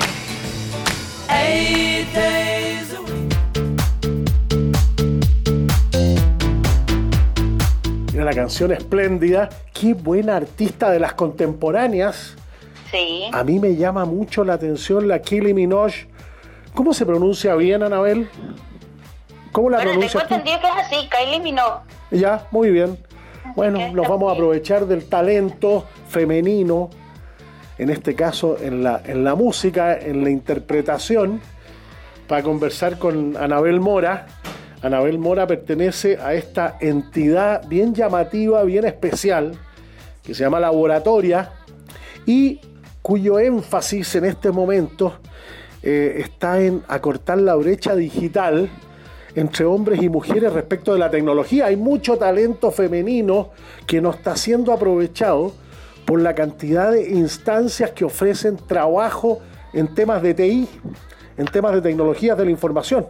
Estuvimos conversando con la gente de Coding Dojo la semana pasada, pero este es un tema demasiado relevante, así que queremos profundizar en él. Hay más oferta que demanda de trabajo, oferta que demanda de trabajo en, actividades vinculadas a las tecnologías de información y hay demasiado prejuicio que tenemos que ir progresivamente derribando, de que las mujeres no, que sea un trabajo más masculino, de que no, que hay que saber mucha matemática. Vamos a ir conversando con Anabel Mora sobre esto. Cuéntanos de, de Laboratoria, que es la entidad que los acoge a ustedes y es el, el movimiento, forma parte de un movimiento de muchas empresas, ONG, empresas B, hay muchas de muy distinto tipo en esta área. Gracias por acompañarnos, Anabel. Sí, gracias, Cortés, feliz de estar acá. Eh, sí, te cuento un poquito de laboratorio. Nosotros somos una organización latinoamericana que precisamente busca acortar esa brecha que existe de participación de mujeres en la industria tecnológica, ¿no? Es bien sabido que hay muy poquitas mujeres que están trabajando en tecnología, que crean productos digitales. Por ahí siempre hablamos de que, particularmente en Chile, solo el 19% de mujeres se gradúan en carreras, en carreras STEM o que solo el 5% de las personas que trabajan en TI son mujeres. Entonces, nosotras queremos acortar eso eh, y para ello nosotros tenemos un bootcamp que es un programa intensivo de formación, de aprendizaje, de humildemente de, de, talla mundial, donde mujeres que pueden o no tener algún tipo de conocimiento previo en tecnología y que les interesa, que les mueva, pues vienen nuestro bootcamp, aprenden, se forman como desarrolladoras web y luego las conectamos con oportunidades laborales para precisamente cerrar esa brecha de la que estamos hablando, y que más mujeres estén trabajando en la industria tecnológica que más mujeres estemos desarrollando productos digitales y la tecnología que ocupamos en todos los aspectos de nuestra vida. Tú llegaste hace cinco años desde Venezuela a, desarrollarte profesionalmente en Chile. Laboratoria está en México, en, eh, Colombia, en Perú, en Chile y en Brasil. ¿El diagnóstico es más o menos parecido? ¿Cuáles son las particularidades que tiene cada uno de los países? ¿Qué es lo que a ti como venezolana te ha sorprendido vis a vis la situación de Venezuela y la situación chilena en esta materia específicamente? Sí, mira, el diagnóstico es bastante similar, ¿no? Como tú bien comentas, estamos en cinco países. Em, Anabel Mora. Sí. Estamos en cinco países y ya tenemos casi siete años trabajando justamente en este nicho, ¿no? Tecnología y talento femenino y nos hemos dado cuenta de eso, lo hemos podido constatar. Eh, de hecho, hace poco también sacamos un, un reporte donde hablamos un poco de la de este panorama que estamos viviendo, que es que en todos los países de América Latina menos del 20% de las personas que trabajan en tecnología somos mujeres. ¿Y qué te puedo decir a nivel regional? Bueno, nos hemos dado cuenta de que el talento es bien diverso y en nuestros bootcamp también, ¿no? Nos hemos dado mm, cuenta de eso, tenemos una participación femenina bien amplia de migrantes, eh, como es mi caso, em, de mm, participación de personas de la comunidad LGBTQ, de mm, diversos backgrounds, como te digo, personas que quizás han tenido algún tipo de formación tradicional educativa, ¿no? Que en un instituto, en una universidad, pero que se han dado cuenta de que, oye, quizás cuando salgo al mercado laboral, eso que yo estudié no ha sido, no es tan bien remunerado, hay una competencia feroz, no tengo oportunidades de desarrollo y ven en la tecnología y ven en nuestro bootcamp esa oportunidad, esa nueva chance, digamos, de formarse para trabajar en una industria que sí les permita pues tener un crecimiento socioeconómico acorde a lo que estamos necesitando. Es interesante que las tecnologías de información y el trabajo que permite desarrollar talento tecnológico está en la agricultura, en la industria, en el comercio, en la minería, en, la industria de los viajes y el turismo, en la gastronomía, en la recreación, en el uso del tiempo. Prácticamente no hay actividad humana que no haya tenido un desarrollo tecnológico muy significativo en el último tiempo. Entonces, eh, para el interés femenino, que es muy universal, cada vez vemos más mujeres en más áreas de las cosas incluso que pueden parecer más llamativas, exóticas. Eh, la tecnología siempre va a estar presente, así que no incluso cualquier interés específico de cualquier mujer seguramente va a estar cubierto por esa, ese paraguas tecnológico que ofrece además un trabajo que tiene una remuneración, las remuneraciones en el sector tecnológico son más altas que en el promedio del, del mercado del trabajo.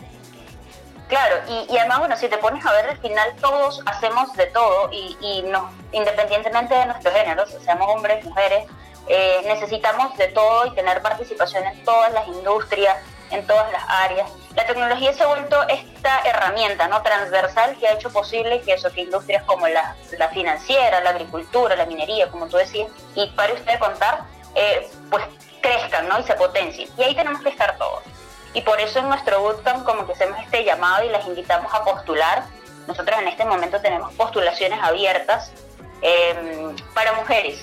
Eh, los únicos requisitos que nosotros tenemos es que seas mujer o te identifiques como tal, que tengas más de 18 años, porque nuestro programa está enfocado en empleo, ¿no? Como te contaba, la idea es que solamente te formes, sino que después puedas trabajar y que tengas la disponibilidad de tiempo y las ganas de ser parte de la industria tecnológica, que esto te llame la atención, ¿no?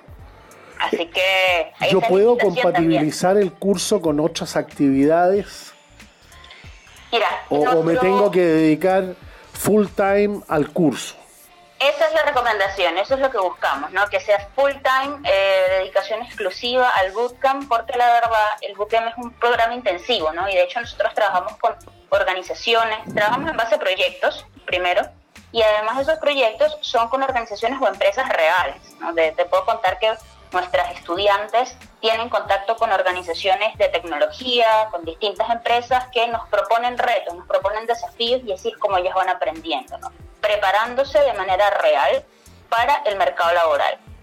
Em, así que les recomendamos ampliamente que sea full time porque el horario de nuestro bootcamp es desde las 8 de la mañana hasta la 1 de la tarde, todos los días de lunes a viernes, pero siempre hay actividades extra, ¿no? Entonces nosotros le recomendamos una Muy bien. ¿Y durante cuánto tiempo?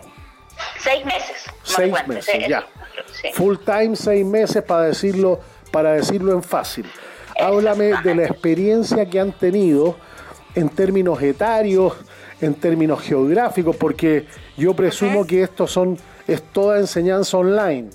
Correcto, resume súper bien. En efecto, nosotros somos una organización 100% remota y, y si bien antes, pues pre-COVID, ¿no? Y toda esta cuestión de la pandemia, teníamos eh, aquí en Santiago específicamente y teníamos un lugar donde nuestros estudiantes se reunían y tenían actividades presenciales. Hoy el remoto nos ha permitido expandirnos, ¿no? Y felizmente ahora te puedo decir que tenemos estudiantes de, de Antofagasta, de La Serena, de Concepción, de Temuco, que están viendo eh, se están formando como desarrolladoras front en nuestro, en nuestro bootcamp, ¿no? Entonces, la verdad que es un antes y un después contarte, ¿no? De, cómo era antes nuestra sala de clases, cómo es ahora, hasta más diversa a nivel de, región.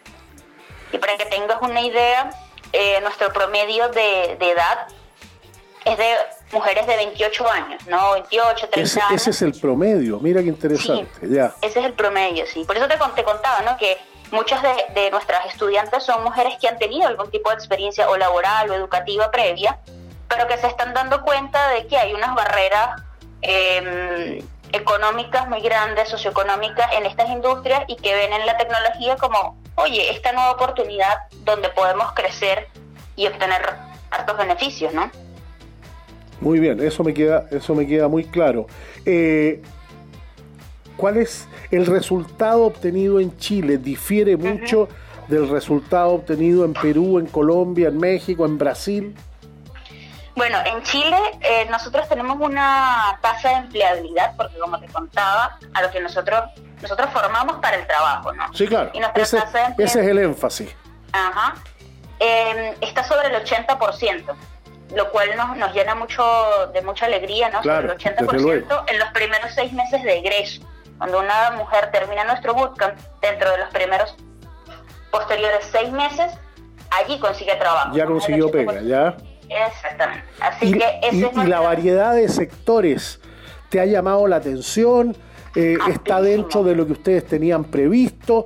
Han aparecido sorpresas muy grandes. Mira, una egresada está trabajando en un sector TI ligado a la investigación oceanográfica.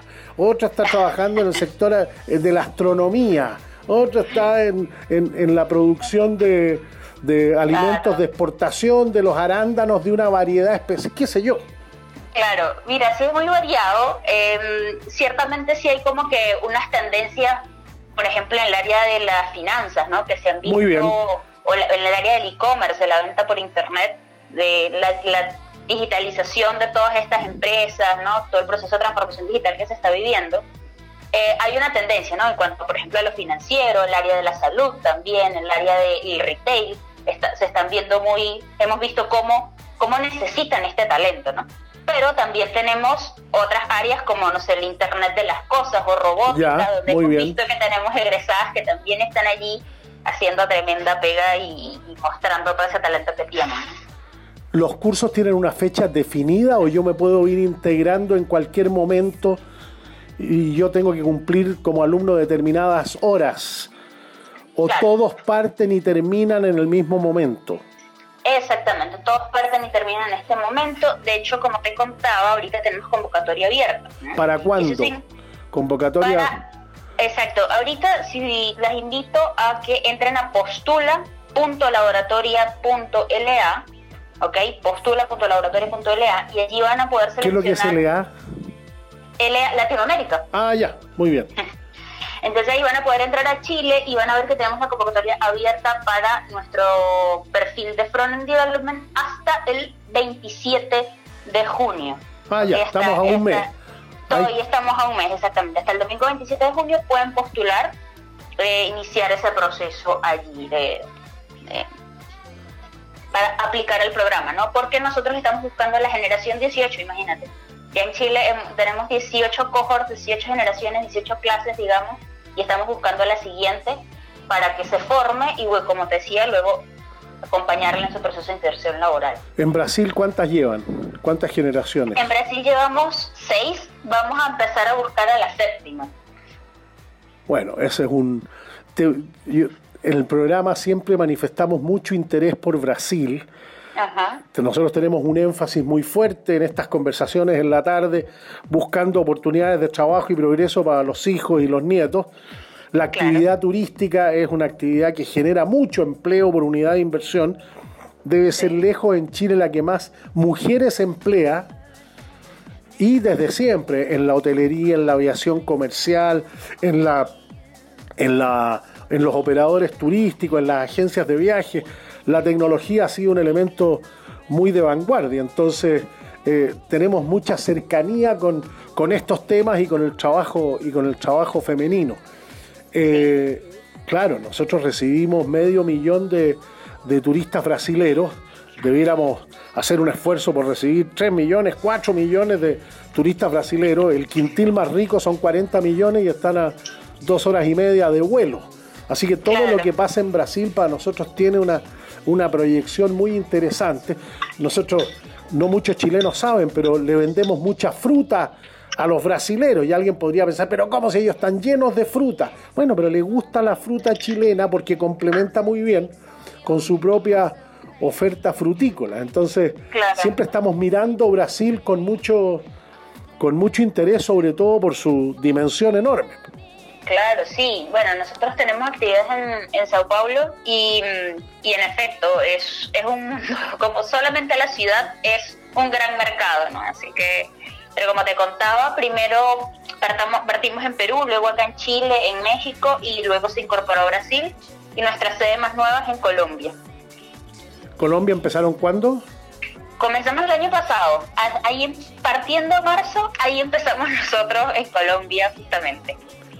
Y, en Colombia estamos buscando la tercera generación ya. Buscando la, ah, ustedes le llaman generaciones a los cursos, perfecto. Claro, claro, sí. Hacen dos por año varía. Por ejemplo, acá en Chile hacemos un poco más. Em, de hecho, ya, por ejemplo, esta es nuestra tercera convocatoria en el año para Chile. Ah, Estamos, como les decía, buscando la 18. Em, pero varía, ¿no? Dependiendo del país, de cómo veamos las, las actividades, etcétera. el costo. Claro, esto es súper importante porque en laboratorio no pagas mientras te estás formando, ¿ok? De hecho, pagas cuando consigas trabajo. Empiezas a pagar cuando tú consigas trabajo, ¿no? Que es como que toda la inversa a que es la educación tradicional, ¿no? Ese es un modelo de negocio, efectivamente, claro. Es como, es como hacerlo contra resultados. Exactamente, porque nosotros creemos que precisamente la educación tiene que ser muy responsable, ¿no? Y más la educación eh, enfocada en trabajo. Entonces, estos seis meses y su proceso de postulación y los seis meses de formación, ustedes, las, las mujeres que postulan al laboratorio y que son nuestras estudiantes, no pagan nada, empiezan a pagar una vez que han encontrado esa primera pega em, en la industria tecnológica y eso es importante porque a veces me preguntan, Anabel, pero si yo consigo trabajo luego como mm, atención al cliente, es un súper trabajo, pero para nosotros cuenta es cuando estés trabajando como desarrollador, ¿ok? Y estés creando un producto digital. Y a partir de ahí eh, podemos pactar el costo del... Anabel Mora. El costo del programa hasta en 24 cuotas, ¿ok? Y es una relación uno a uno con la laboratoria, no hay intermediarios, no hay bancos, no hay intereses, es una relación uno a uno que nosotros tenemos con nuestras egresadas. Mira, bien, ¿hay alguien más eh, del, universo que se dedique a estos temas que tenga un modelo similar al de ustedes? O, laboratorio en esto es muy singular, es muy único? Pues sí, la verdad es que creo que hay algunas otras organizaciones que están empezando a mirar un poco este modelo pero bueno, así es como nosotros creemos que podemos hacer las cosas y en los últimos años pues nos hemos demostrado que sí se puede, ¿no? Además te comento que parte del ingreso que pues el pago que hacen nuestras egresadas cuando ya están trabajando, como te digo, es lo que mantiene parte de la operación y hace que vengan más mujeres, ¿no? Entonces claro, es un círculo virtuoso de mujeres apoyando a más mujeres a ser parte de la industria tecnológica, ¿no? Cuéntame, eh, desde que llegaste hace cinco años, ¿te has dedicado a laboratoria todo el tiempo? ¿Tuviste otros, otras experiencias laborales, otras actividades? ¿Cómo ha sido tu propio proceso, Anabel? Bueno, yo que, siempre tengo que decir que estoy pues, muy agradecida, muy contenta de que de poder estar aquí. ¿Tú eres una, tú eres eh, una chica tech allá en Venezuela? La verdad es que sí, la verdad es que sí. Siempre he estado vinculada al área de tecnología. Ya. Em, si bien no necesariamente desde la parte técnica desarrollando, sí he trabajado siempre en la industria tecnológica, ¿no? Por ejemplo, en Venezuela tuve experiencia trabajando con empresas como Microsoft, etcétera, y siempre he estado vinculada a esto. Laboratorio no es mi primera experiencia laboral en Chile, mm, felizmente también tuve otra, pero en la parte de e-commerce. Entonces, como que te digo, siempre he estado en el área de tecnología, creando productos digitales y, y algo que, bueno, me encanta y, ya estoy acá, ¿no? Ya es como, es mi área. ¿Cómo la ves? ¿Cómo ves a Laboratoria? ¿Cómo ves el diagnóstico general con el que nace Laboratoria de aquí a cinco años? ¿Qué es lo que te gustaría que ocurriera? Empecemos a describir las historias del futuro de la reducción de la brecha tecnológica en beneficio de las mujeres. ¿Qué te gustaría que ocurriera de aquí a cinco años? Me encantaría que estuviésemos en paridad, ¿no? A, propósito que es una, palabra... Sí, claro, desde luego. Pero que estemos en paridad en cuanto a participación laboral en la industria, ¿no? Y que así como hemos hablado de, de no sé, aplicaciones y de mm, tecnología que nos ha cambiado la vida y que ahora no nos imaginamos hacer algo si no fuese con eso, no sé, por ejemplo, pedir un taxi, ¿no? Que fíjate cómo eso ha cambiado. Gran ejemplo. Eh, que eso, eh, que te, hayan productos de esa magnitud que estén creados por mujeres. Eso es lo que nosotros buscamos, es lo que nos imaginamos, ¿no? Eh, y derribar esos mitos de que las mujeres no pueden estar en el área STEM o que es un área muy difícil para nosotras o que no tenemos el talento para eso. Al contrario, nosotros hemos visto que precisamente como mujeres tenemos muchas habilidades que podemos poner al servicio de esta creación de productos tecnológicos y que se nota una diferencia cuando hay una mujer eh, o varias mujeres creando un producto digital y cuando no. Bueno, el solo hecho, el solo hecho que a la vista de todos, algo que no necesita, una afirmación que no necesita ser probada, nosotros tenemos que hacer las cosas sucesivamente, los hombres, primero una, después otra. Ustedes las mujeres hacen 20, 20 cosas a la vez. Bueno, ese es un atributo más que suficiente cuando uno le, incorpora a, esa, a ese atributo las herramientas tecnológicas.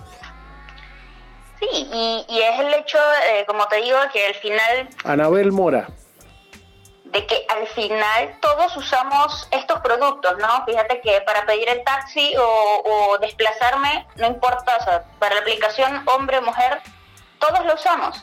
Pero entonces tenemos que pensar en cuáles son esas características, esas otras cosas. Por ejemplo, desde las mujeres em, hemos visto que hay muchísima empatía y podemos entender un poco cómo son los procesos. Desde luego. Otro, otro atributo diferenciador. Buenísimo. Claro, que, que, se identifica, ¿no? Y dice, oye, esto podríamos probarlo y quizás esto puede funcionar muy bien para los usuarios. Buenísimo. Nos quedan 30 segundos. ¿Alguna idea esencial que te gustaría enfatizar o algo que ¿Ya? Les invito a postular a postulalaboratoria.la que van a conseguir toda la información. Tenemos convocatoria abierta en Chile hasta el 27 de junio y la industria tecnológica las espera, ¿no? Ese es mi mensaje. Buenísimo, muchas gracias. Gracias a ti, Patrick.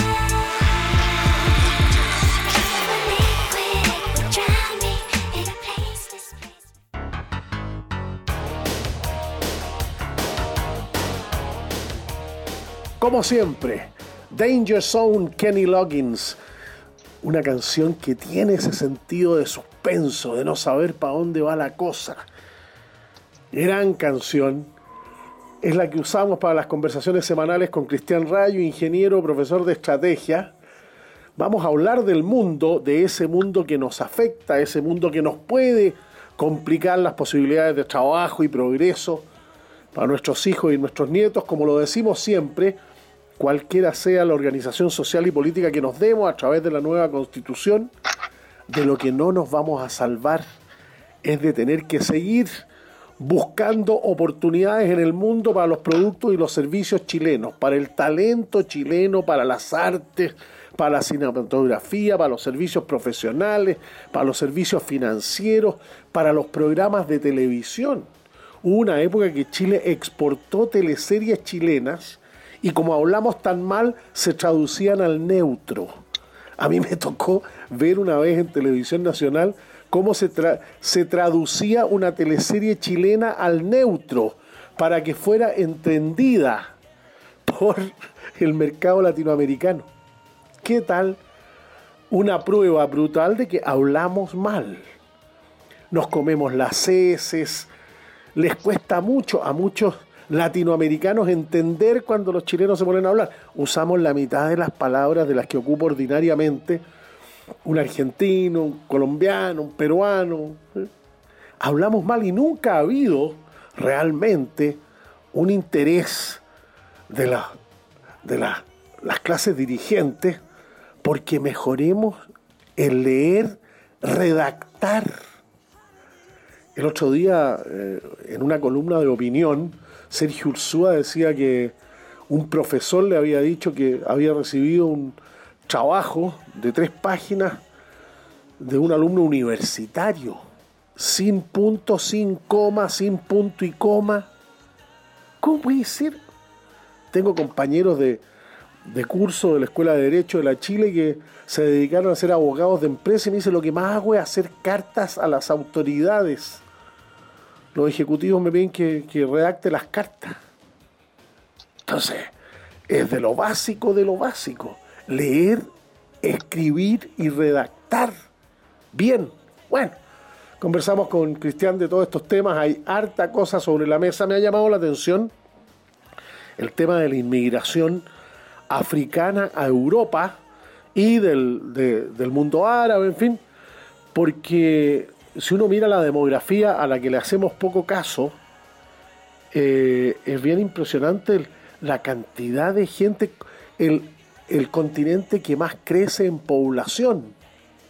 Y a veces no, no hay cómo alimentarlo, entonces empiezan a irse a Europa, muchas de ellas colonias, muchos de ellos con pasaporte de los países As humans, we're naturally driven by the search for better. But when it comes to hiring, the best way to search for a candidate isn't to search at all. Don't search, match with Indeed. When I was looking to hire someone, it was so slow and overwhelming. I wish I had used Indeed. If you need to hire, you need Indeed. Indeed is your matching and hiring platform with over 350 million global monthly visitors, according to Indeed data, and a matching engine that helps you find quality candidates fast. Ditch the busy work. Use Indeed for scheduling, screening, and messaging so you can connect with candidates faster. And Indeed doesn't just help you hire faster. 93% of employers agree Indeed delivers the highest quality matches compared to other job sites, according to a recent Indeed survey. And listeners of this show will get a $75 sponsored job credit to get your jobs more visibility at Indeed.com slash podcast. That's Indeed.com slash podcast. Terms and conditions apply. Hello, it is Ryan, and we could all use an extra bright spot in our day, couldn't we? Just to make up for things like sitting in traffic, doing the dishes, counting your steps, you know, all the mundane stuff. That is why I'm such a big fan of Chumba Casino. Chumba Casino has all your favorite social casino style games that you can play for free anytime, anywhere with daily bonuses. That should brighten your day a little. Actually, a lot. So sign up now at chumbacasino.com. That's chumbacasino.com. No purchase necessary. VGW Group. Void were prohibited by law. See terms and conditions 18 plus. Países que los colonizaron. ¿Cómo se maneja eso? Gracias, Cristian, por acompañarnos. Igualmente, como siempre, un honor. Hoy hablando de lo europeo, parece que estos maravillas aprobaron que la Sinovac, la super vacuna chilita, En eso chilita, estaban, no supe. chilita, parece que nos van a dejar entrar. ya, muy bien. ¿En serio? Rayo. que, que- que- los que estamos vacunados con Sinovac vamos a poder entrar a Europa. Muy bien, muy bien. Así que, que bueno, ahora yo no sé si con esta nueva constitución van a prohibir el, el- los viajes internacionales, porque uno ya, ya no sabe que capaz que lo van a prohibir por burgueses, pues te tenés que tener cuidado. Yo me quedé La con vieja, esa. la vieja Europa, decía Hegel. Mira, estos maravillas con 503 millones de habitantes están con un problema demográfico que tú muy bien lo dijiste. En la Guerra Fría no crecían. Y, no crecían porque pensaban que como estaban sobre el paraguas del nuclear americano, francés y inglés, contra los eh, la Unión Soviética, no, no, no tenía muchas ganas de, procrear.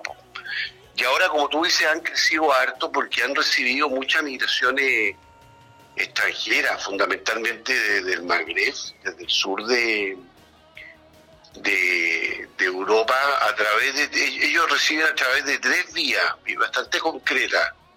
Una, una la, vamos a decir, la vía española, que viene por las Canarias, eh, por Cádiz, pero fundamentalmente por Ceuta y Melilla, donde se produjo este problema la semana pasada, Sí, que claro. fue muy serio, que yo lo voy a explicar después, digamos.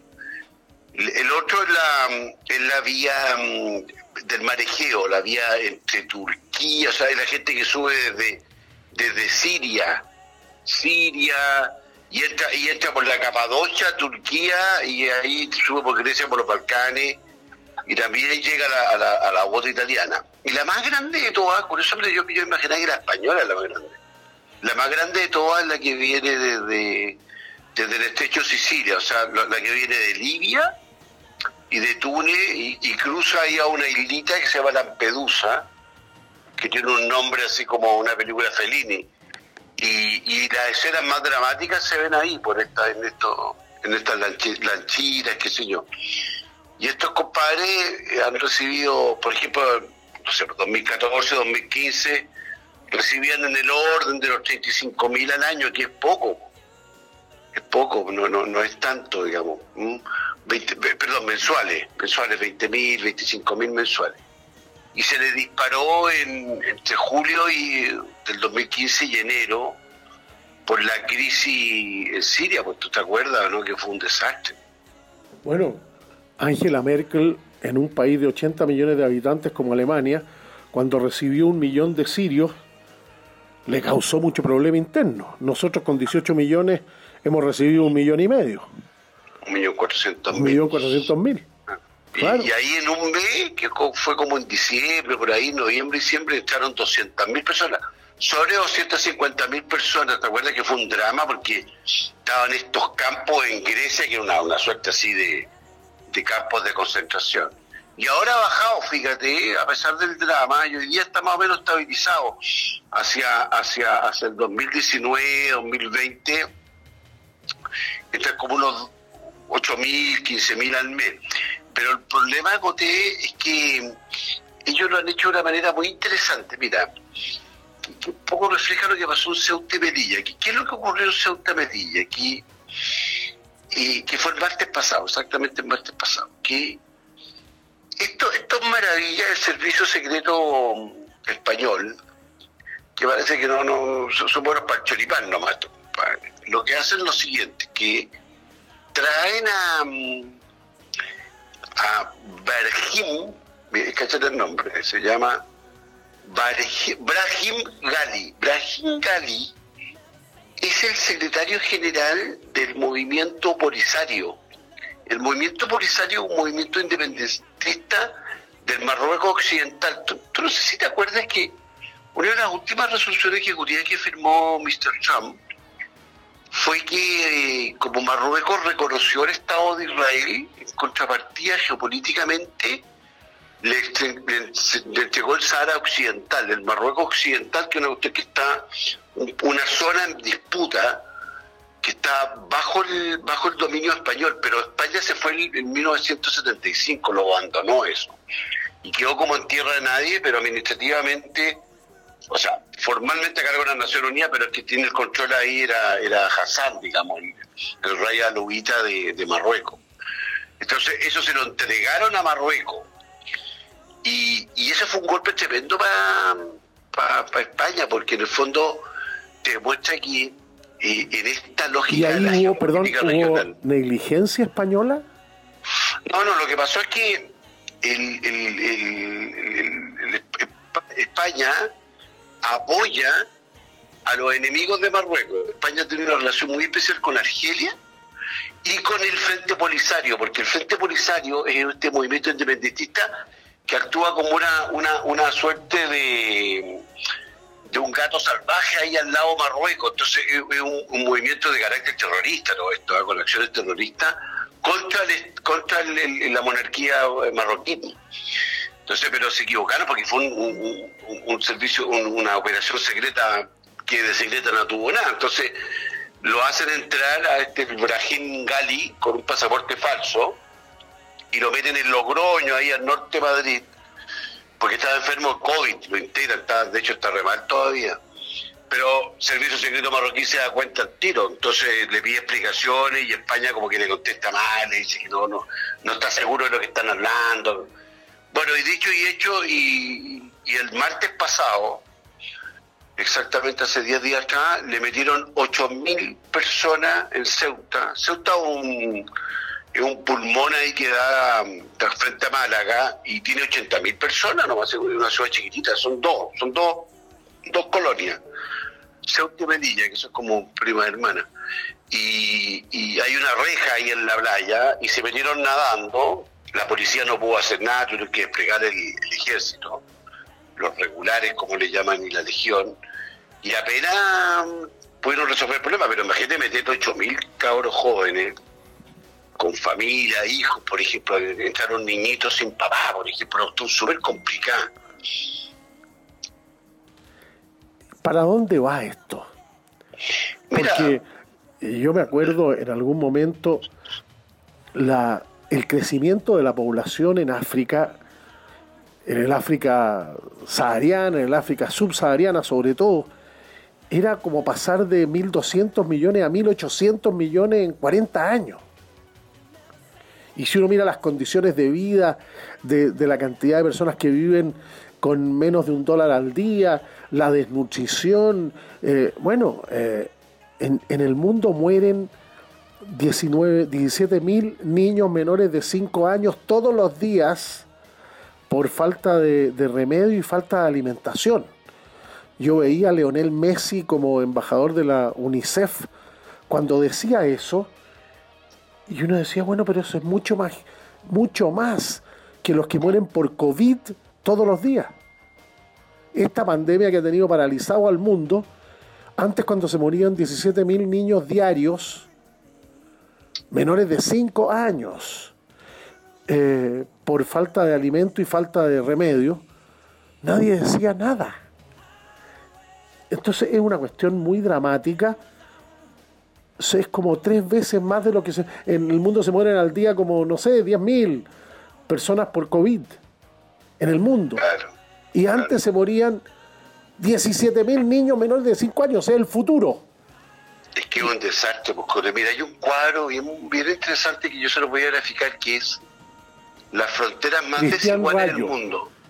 La frontera más desigual es la de Corea del Norte. Corea del Norte produce 1.700 dólares per cápita al año contra Corea del Sur, que es 43 mil dólares per cápita al año. Esa, esa, es la frontera más desigual del mundo. Paralelo 38. Claro, pero entre Corea del Norte y los chinos también es como es como un 90%, o sea, Corea del Norte 1.700 contra los chinos 16.000.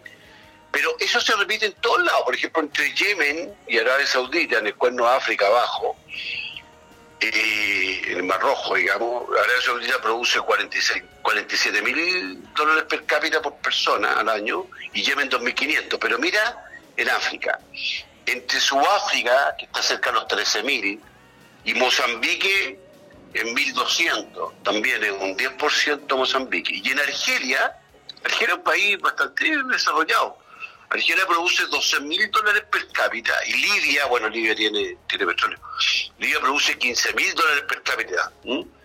Y Níger, el país que viene pegadito ahí, donde está cerca de Mauritania, qué sé yo, Níger produce 1.200.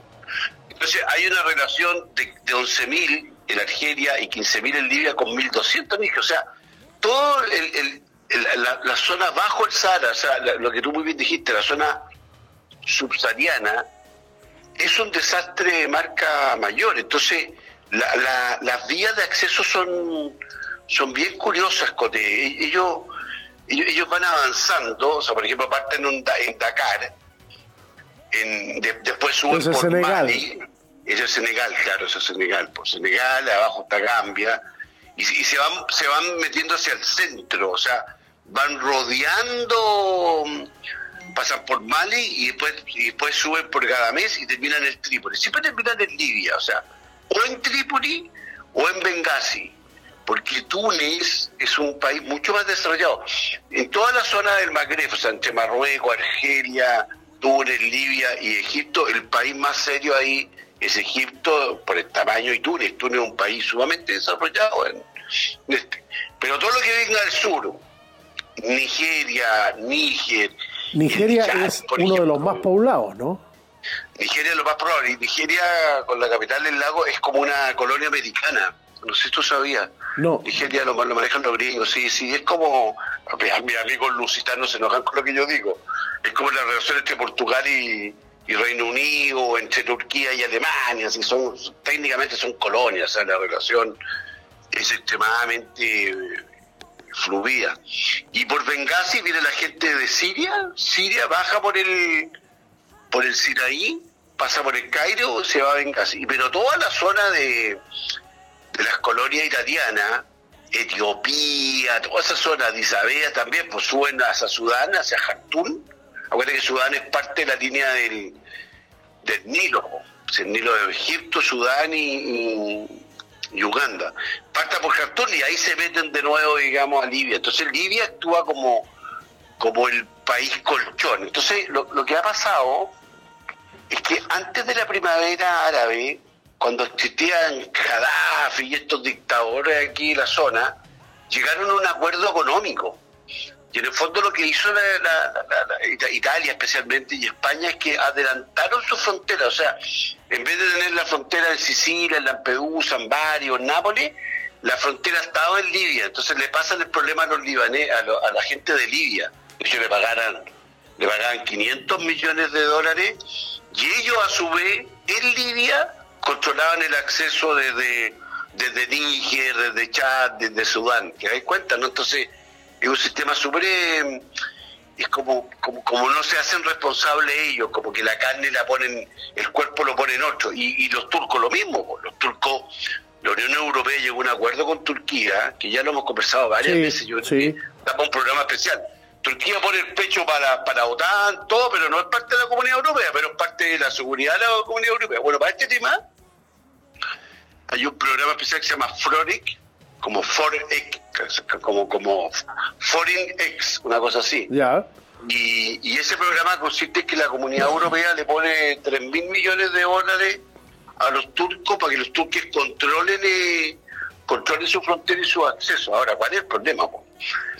Que como Libia controla su acceso, tiene una zona ahí como de nadie, como de 30 kilómetros, entre Libia y Níger, y también con Chad, que es como una zona donde le, donde devuelven la gente que ingresa que ingresa mm, a Libia, cuenta con potencialidad. Entonces, As humans, we're naturally driven by the search for better. But when it comes to hiring, the best way to search for a candidate isn't to search at all. Don't search, match with Indeed. When I was looking to hire someone, it was so slow and overwhelming. I wish I had used Indeed. If you need to hire, you need Indeed. Indeed is your matching and hiring platform with over 350 million global monthly visitors, according to Indeed data, and a matching engine that helps you find quality candidates fast. Ditch the busy work. Use Indeed for scheduling, screening, and messaging so you can connect with candidates faster. And Indeed doesn't just help you hire faster. 93% of employers agree Indeed delivers the highest quality matches compared to other job sites, according to a recent Indeed survey. And listeners of this show will get a $75 sponsored job credit to get your jobs more visibility at Indeed.com slash podcast. That's Indeed.com slash podcast. Terms and conditions apply. Hello, it is Ryan, and I was on a flight the other day playing one of my favorite social spin slot games on chumbacasino.com. I looked over the person sitting next to me, and you know what they were doing? They were also playing Chumba Casino. Coincidence? I think not. Everybody's loving having fun with it. Chumba Casino is home to hundreds of casino style games that you can play for free anytime, anywhere, even at 30,000 feet. So sign up now at chumbacasino.com to claim your free welcome bonus. That's chumbacasino.com and live the Chumba life. No purchase necessary. DTW, void, were prohibited by law. See terms and conditions 18 plus. Una, gente que ahí la gente está muriendo de hambre. Es muy parecido en lo que pasa en el sur de México. En, en el sur de México también hay un muro. Hay un muro para el control del, del, de, de, la gente que va subiendo desde El Salvador, Nicaragua, en fin. Po. Y, y, los mexicanos no, no dejan pasar, pues pasa lo que se les, lo que se les cuela. Entonces la situación es muy, muy complicada. Ahora es tan complicada que yo preparando esta presentación no sabía, por ejemplo, que los países del, del, del Báltico, digamos, los países nórdicos, Dinamarca, qué sé yo, Suecia se de facto se retiraron del Schengen, pues Schengen es el famoso acuerdo el espacio, de el espacio Schengen, pues claro. Claro, que es muy bueno, que bueno, Inglaterra o sea, nunca estuvo porque Inglaterra tú sabes que entró con la pata izquierda a la Comunidad Europea, pero quedó entretenido porque te acordás que antes uno entraba con visa, ahora uno entra por un solo lugar y, y ya entra y te mueve sí, los 27 países luego. europeos sin problema. Bueno, en la práctica... El espacio Schengen, para pa decirlo también en términos fáciles, eh, le permitía a los, a los países que integraban ese acuerdo trabajar en cualquiera de los otros. Que era claro. una, una movilidad, aparte de la movilidad de capitales, de bienes y qué sé yo, las personas, ¿a dónde quieren ir a trabajar? Donde haya pega. Entonces, eh, es como que en Sudamérica nosotros tuviéramos la posibilidad de ir a trabajar en cualquiera de los, de los países sudamericanos donde haya pega para, la, para el oficio que uno tiene, para las cosas que sabe hacer bien. ¿Y dónde estás trabajando? No, en Rosario. Ay, tú no. Eh, hay un argentino que se fue a trabajar a Antofagasta o un peruano que trabaja en qué sé yo, y así sucesivamente.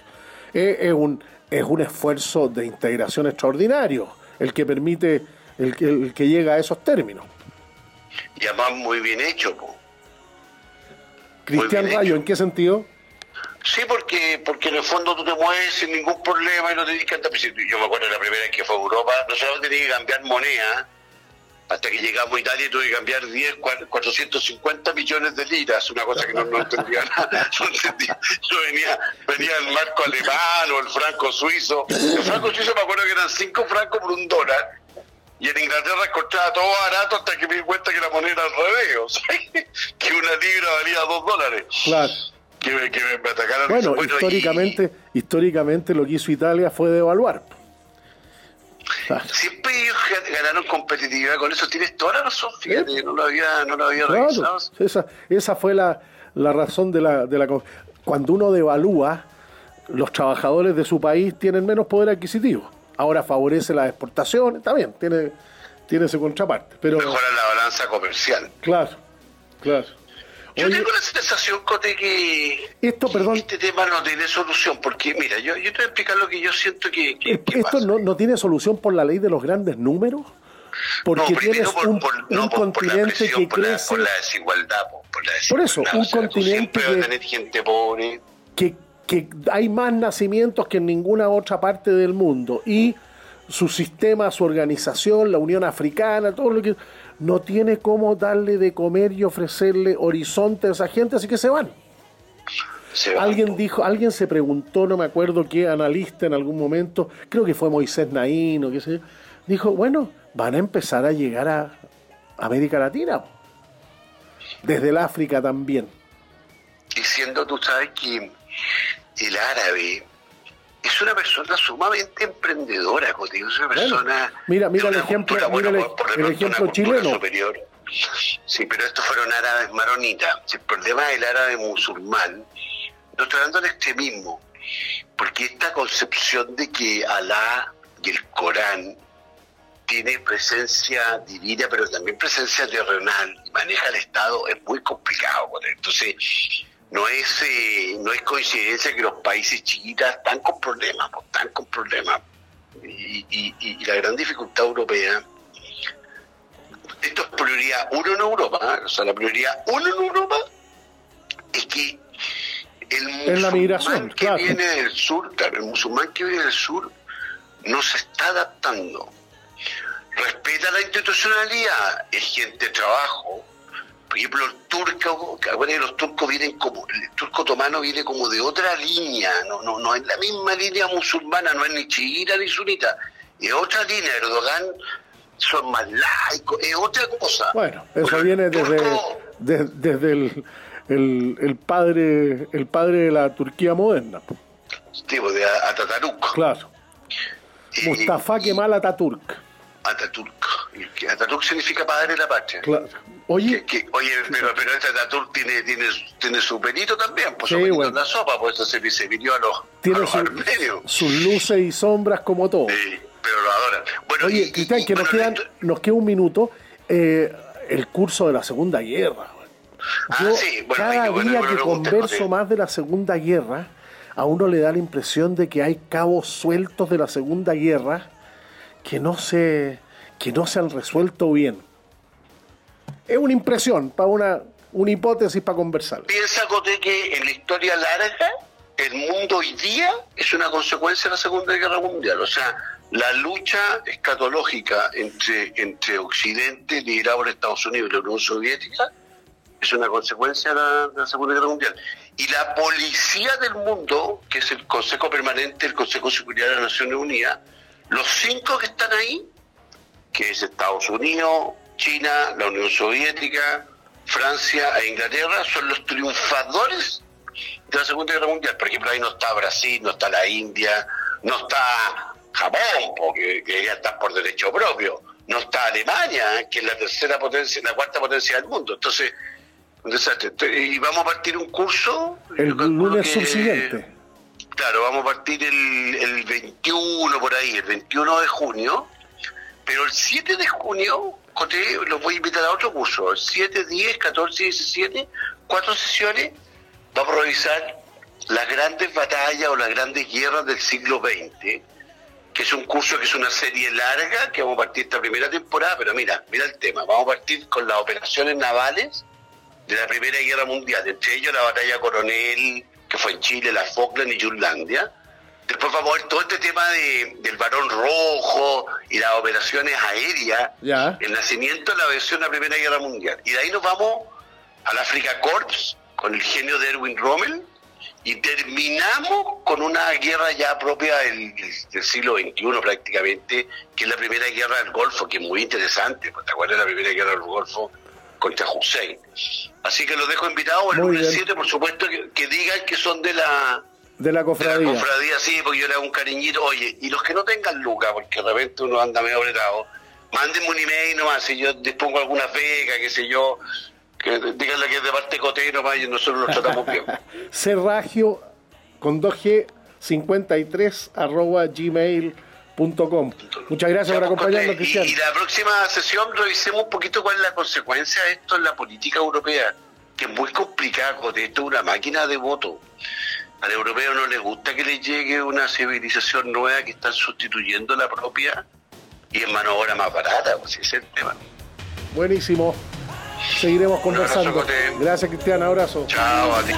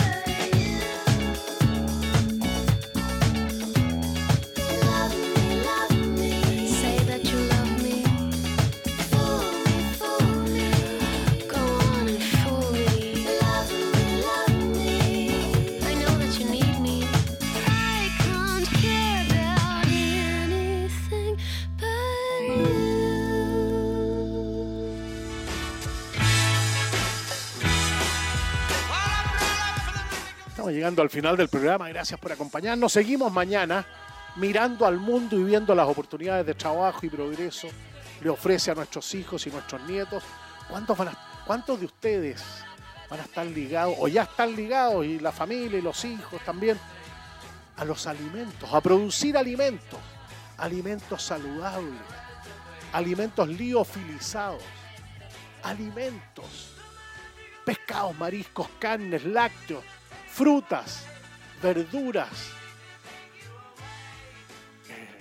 porotos, lentejas, garbanzos, tan rica en esta época del año, en la noche con el frío, una crema de poroto, una crema de lenteja, una crema de garbanzo, una maravilla. Y cada uno le va agregando la cosita rica que le gusta. No, es que a mí me gusta con, con, con una vienesa, a mí me gusta con, un, con una gorda, a mí me gusta con, con tocino, a mí me gusta con un huevo, tanta cosa rica, tan nutritiva. Los porotos, las lentejas, los garbanzos. Chile tuvo una tradición ¿ah? de legumbres y las legumbres son fundamentales para la, alimentación del mundo, junto con las frutas, junto con las carnes, los pescados, los mariscos, ya lo sabemos, los lácteos. Qué maravilla tener un país con este clima mediterráneo y las posibilidades que el talento de chilenas y chilenos vaya produciendo alimentos cada vez más ricos, con más, con mejor huella de agua, cuando exportamos alimentos, exportamos agua. ¿Cuántos de ustedes están pensando lo que decía el director de INDAP? Irse a vivir una parcela en el mundo rural, trabajar desde la parcela, gozar de esa calidad de vida y de repente pensar en, algún, en alguna actividad agrícola. No, voy a tener mi pequeño vivero. ¿Cuántos lo están pensando? llegando al final del programa, gracias por acompañarnos. Seguimos mañana mirando las oportunidades de trabajo y progreso sobre todo para nuestros hijos y nuestros nietos. Nosotros ya estamos en retirada, algunos con más intensidad, otros nos queremos quedar pegados unos años más trabajando porque sentimos que tenemos, tenemos ganas y, podemos, y podemos hacer. Bueno, seguimos mañana a las 8 de la tarde, como siempre. Las historias del futuro se están escribiendo hoy y que el próximo viaje dentro de Chile, fuera de Chile, sea siempre como nos cantan los Beatles, un magical mystery tour.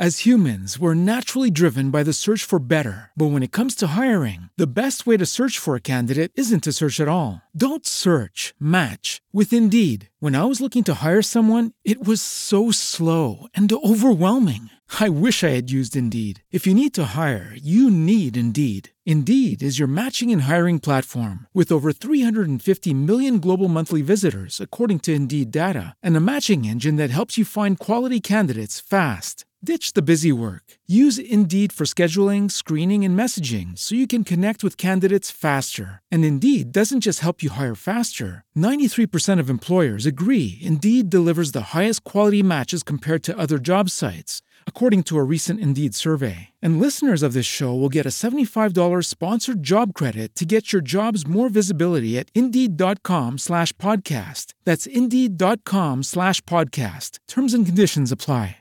Hello, it is Ryan, and we could all use an extra bright spot in our day, couldn't we? Just to make up for things like sitting in traffic, doing the dishes, counting your steps, you know, all the mundane stuff. That is why I'm such a big fan of Chumba Casino. Chumba Casino has all your favorite social casino style games that you can play for free anytime, anywhere with daily bonuses. That should brighten your day a little. Actually, a lot. So sign up now at chumbacasino.com. That's ChumbaCasino.com. No purchase necessary. VGW. Void were prohibited by law. See terms and conditions. 18 plus.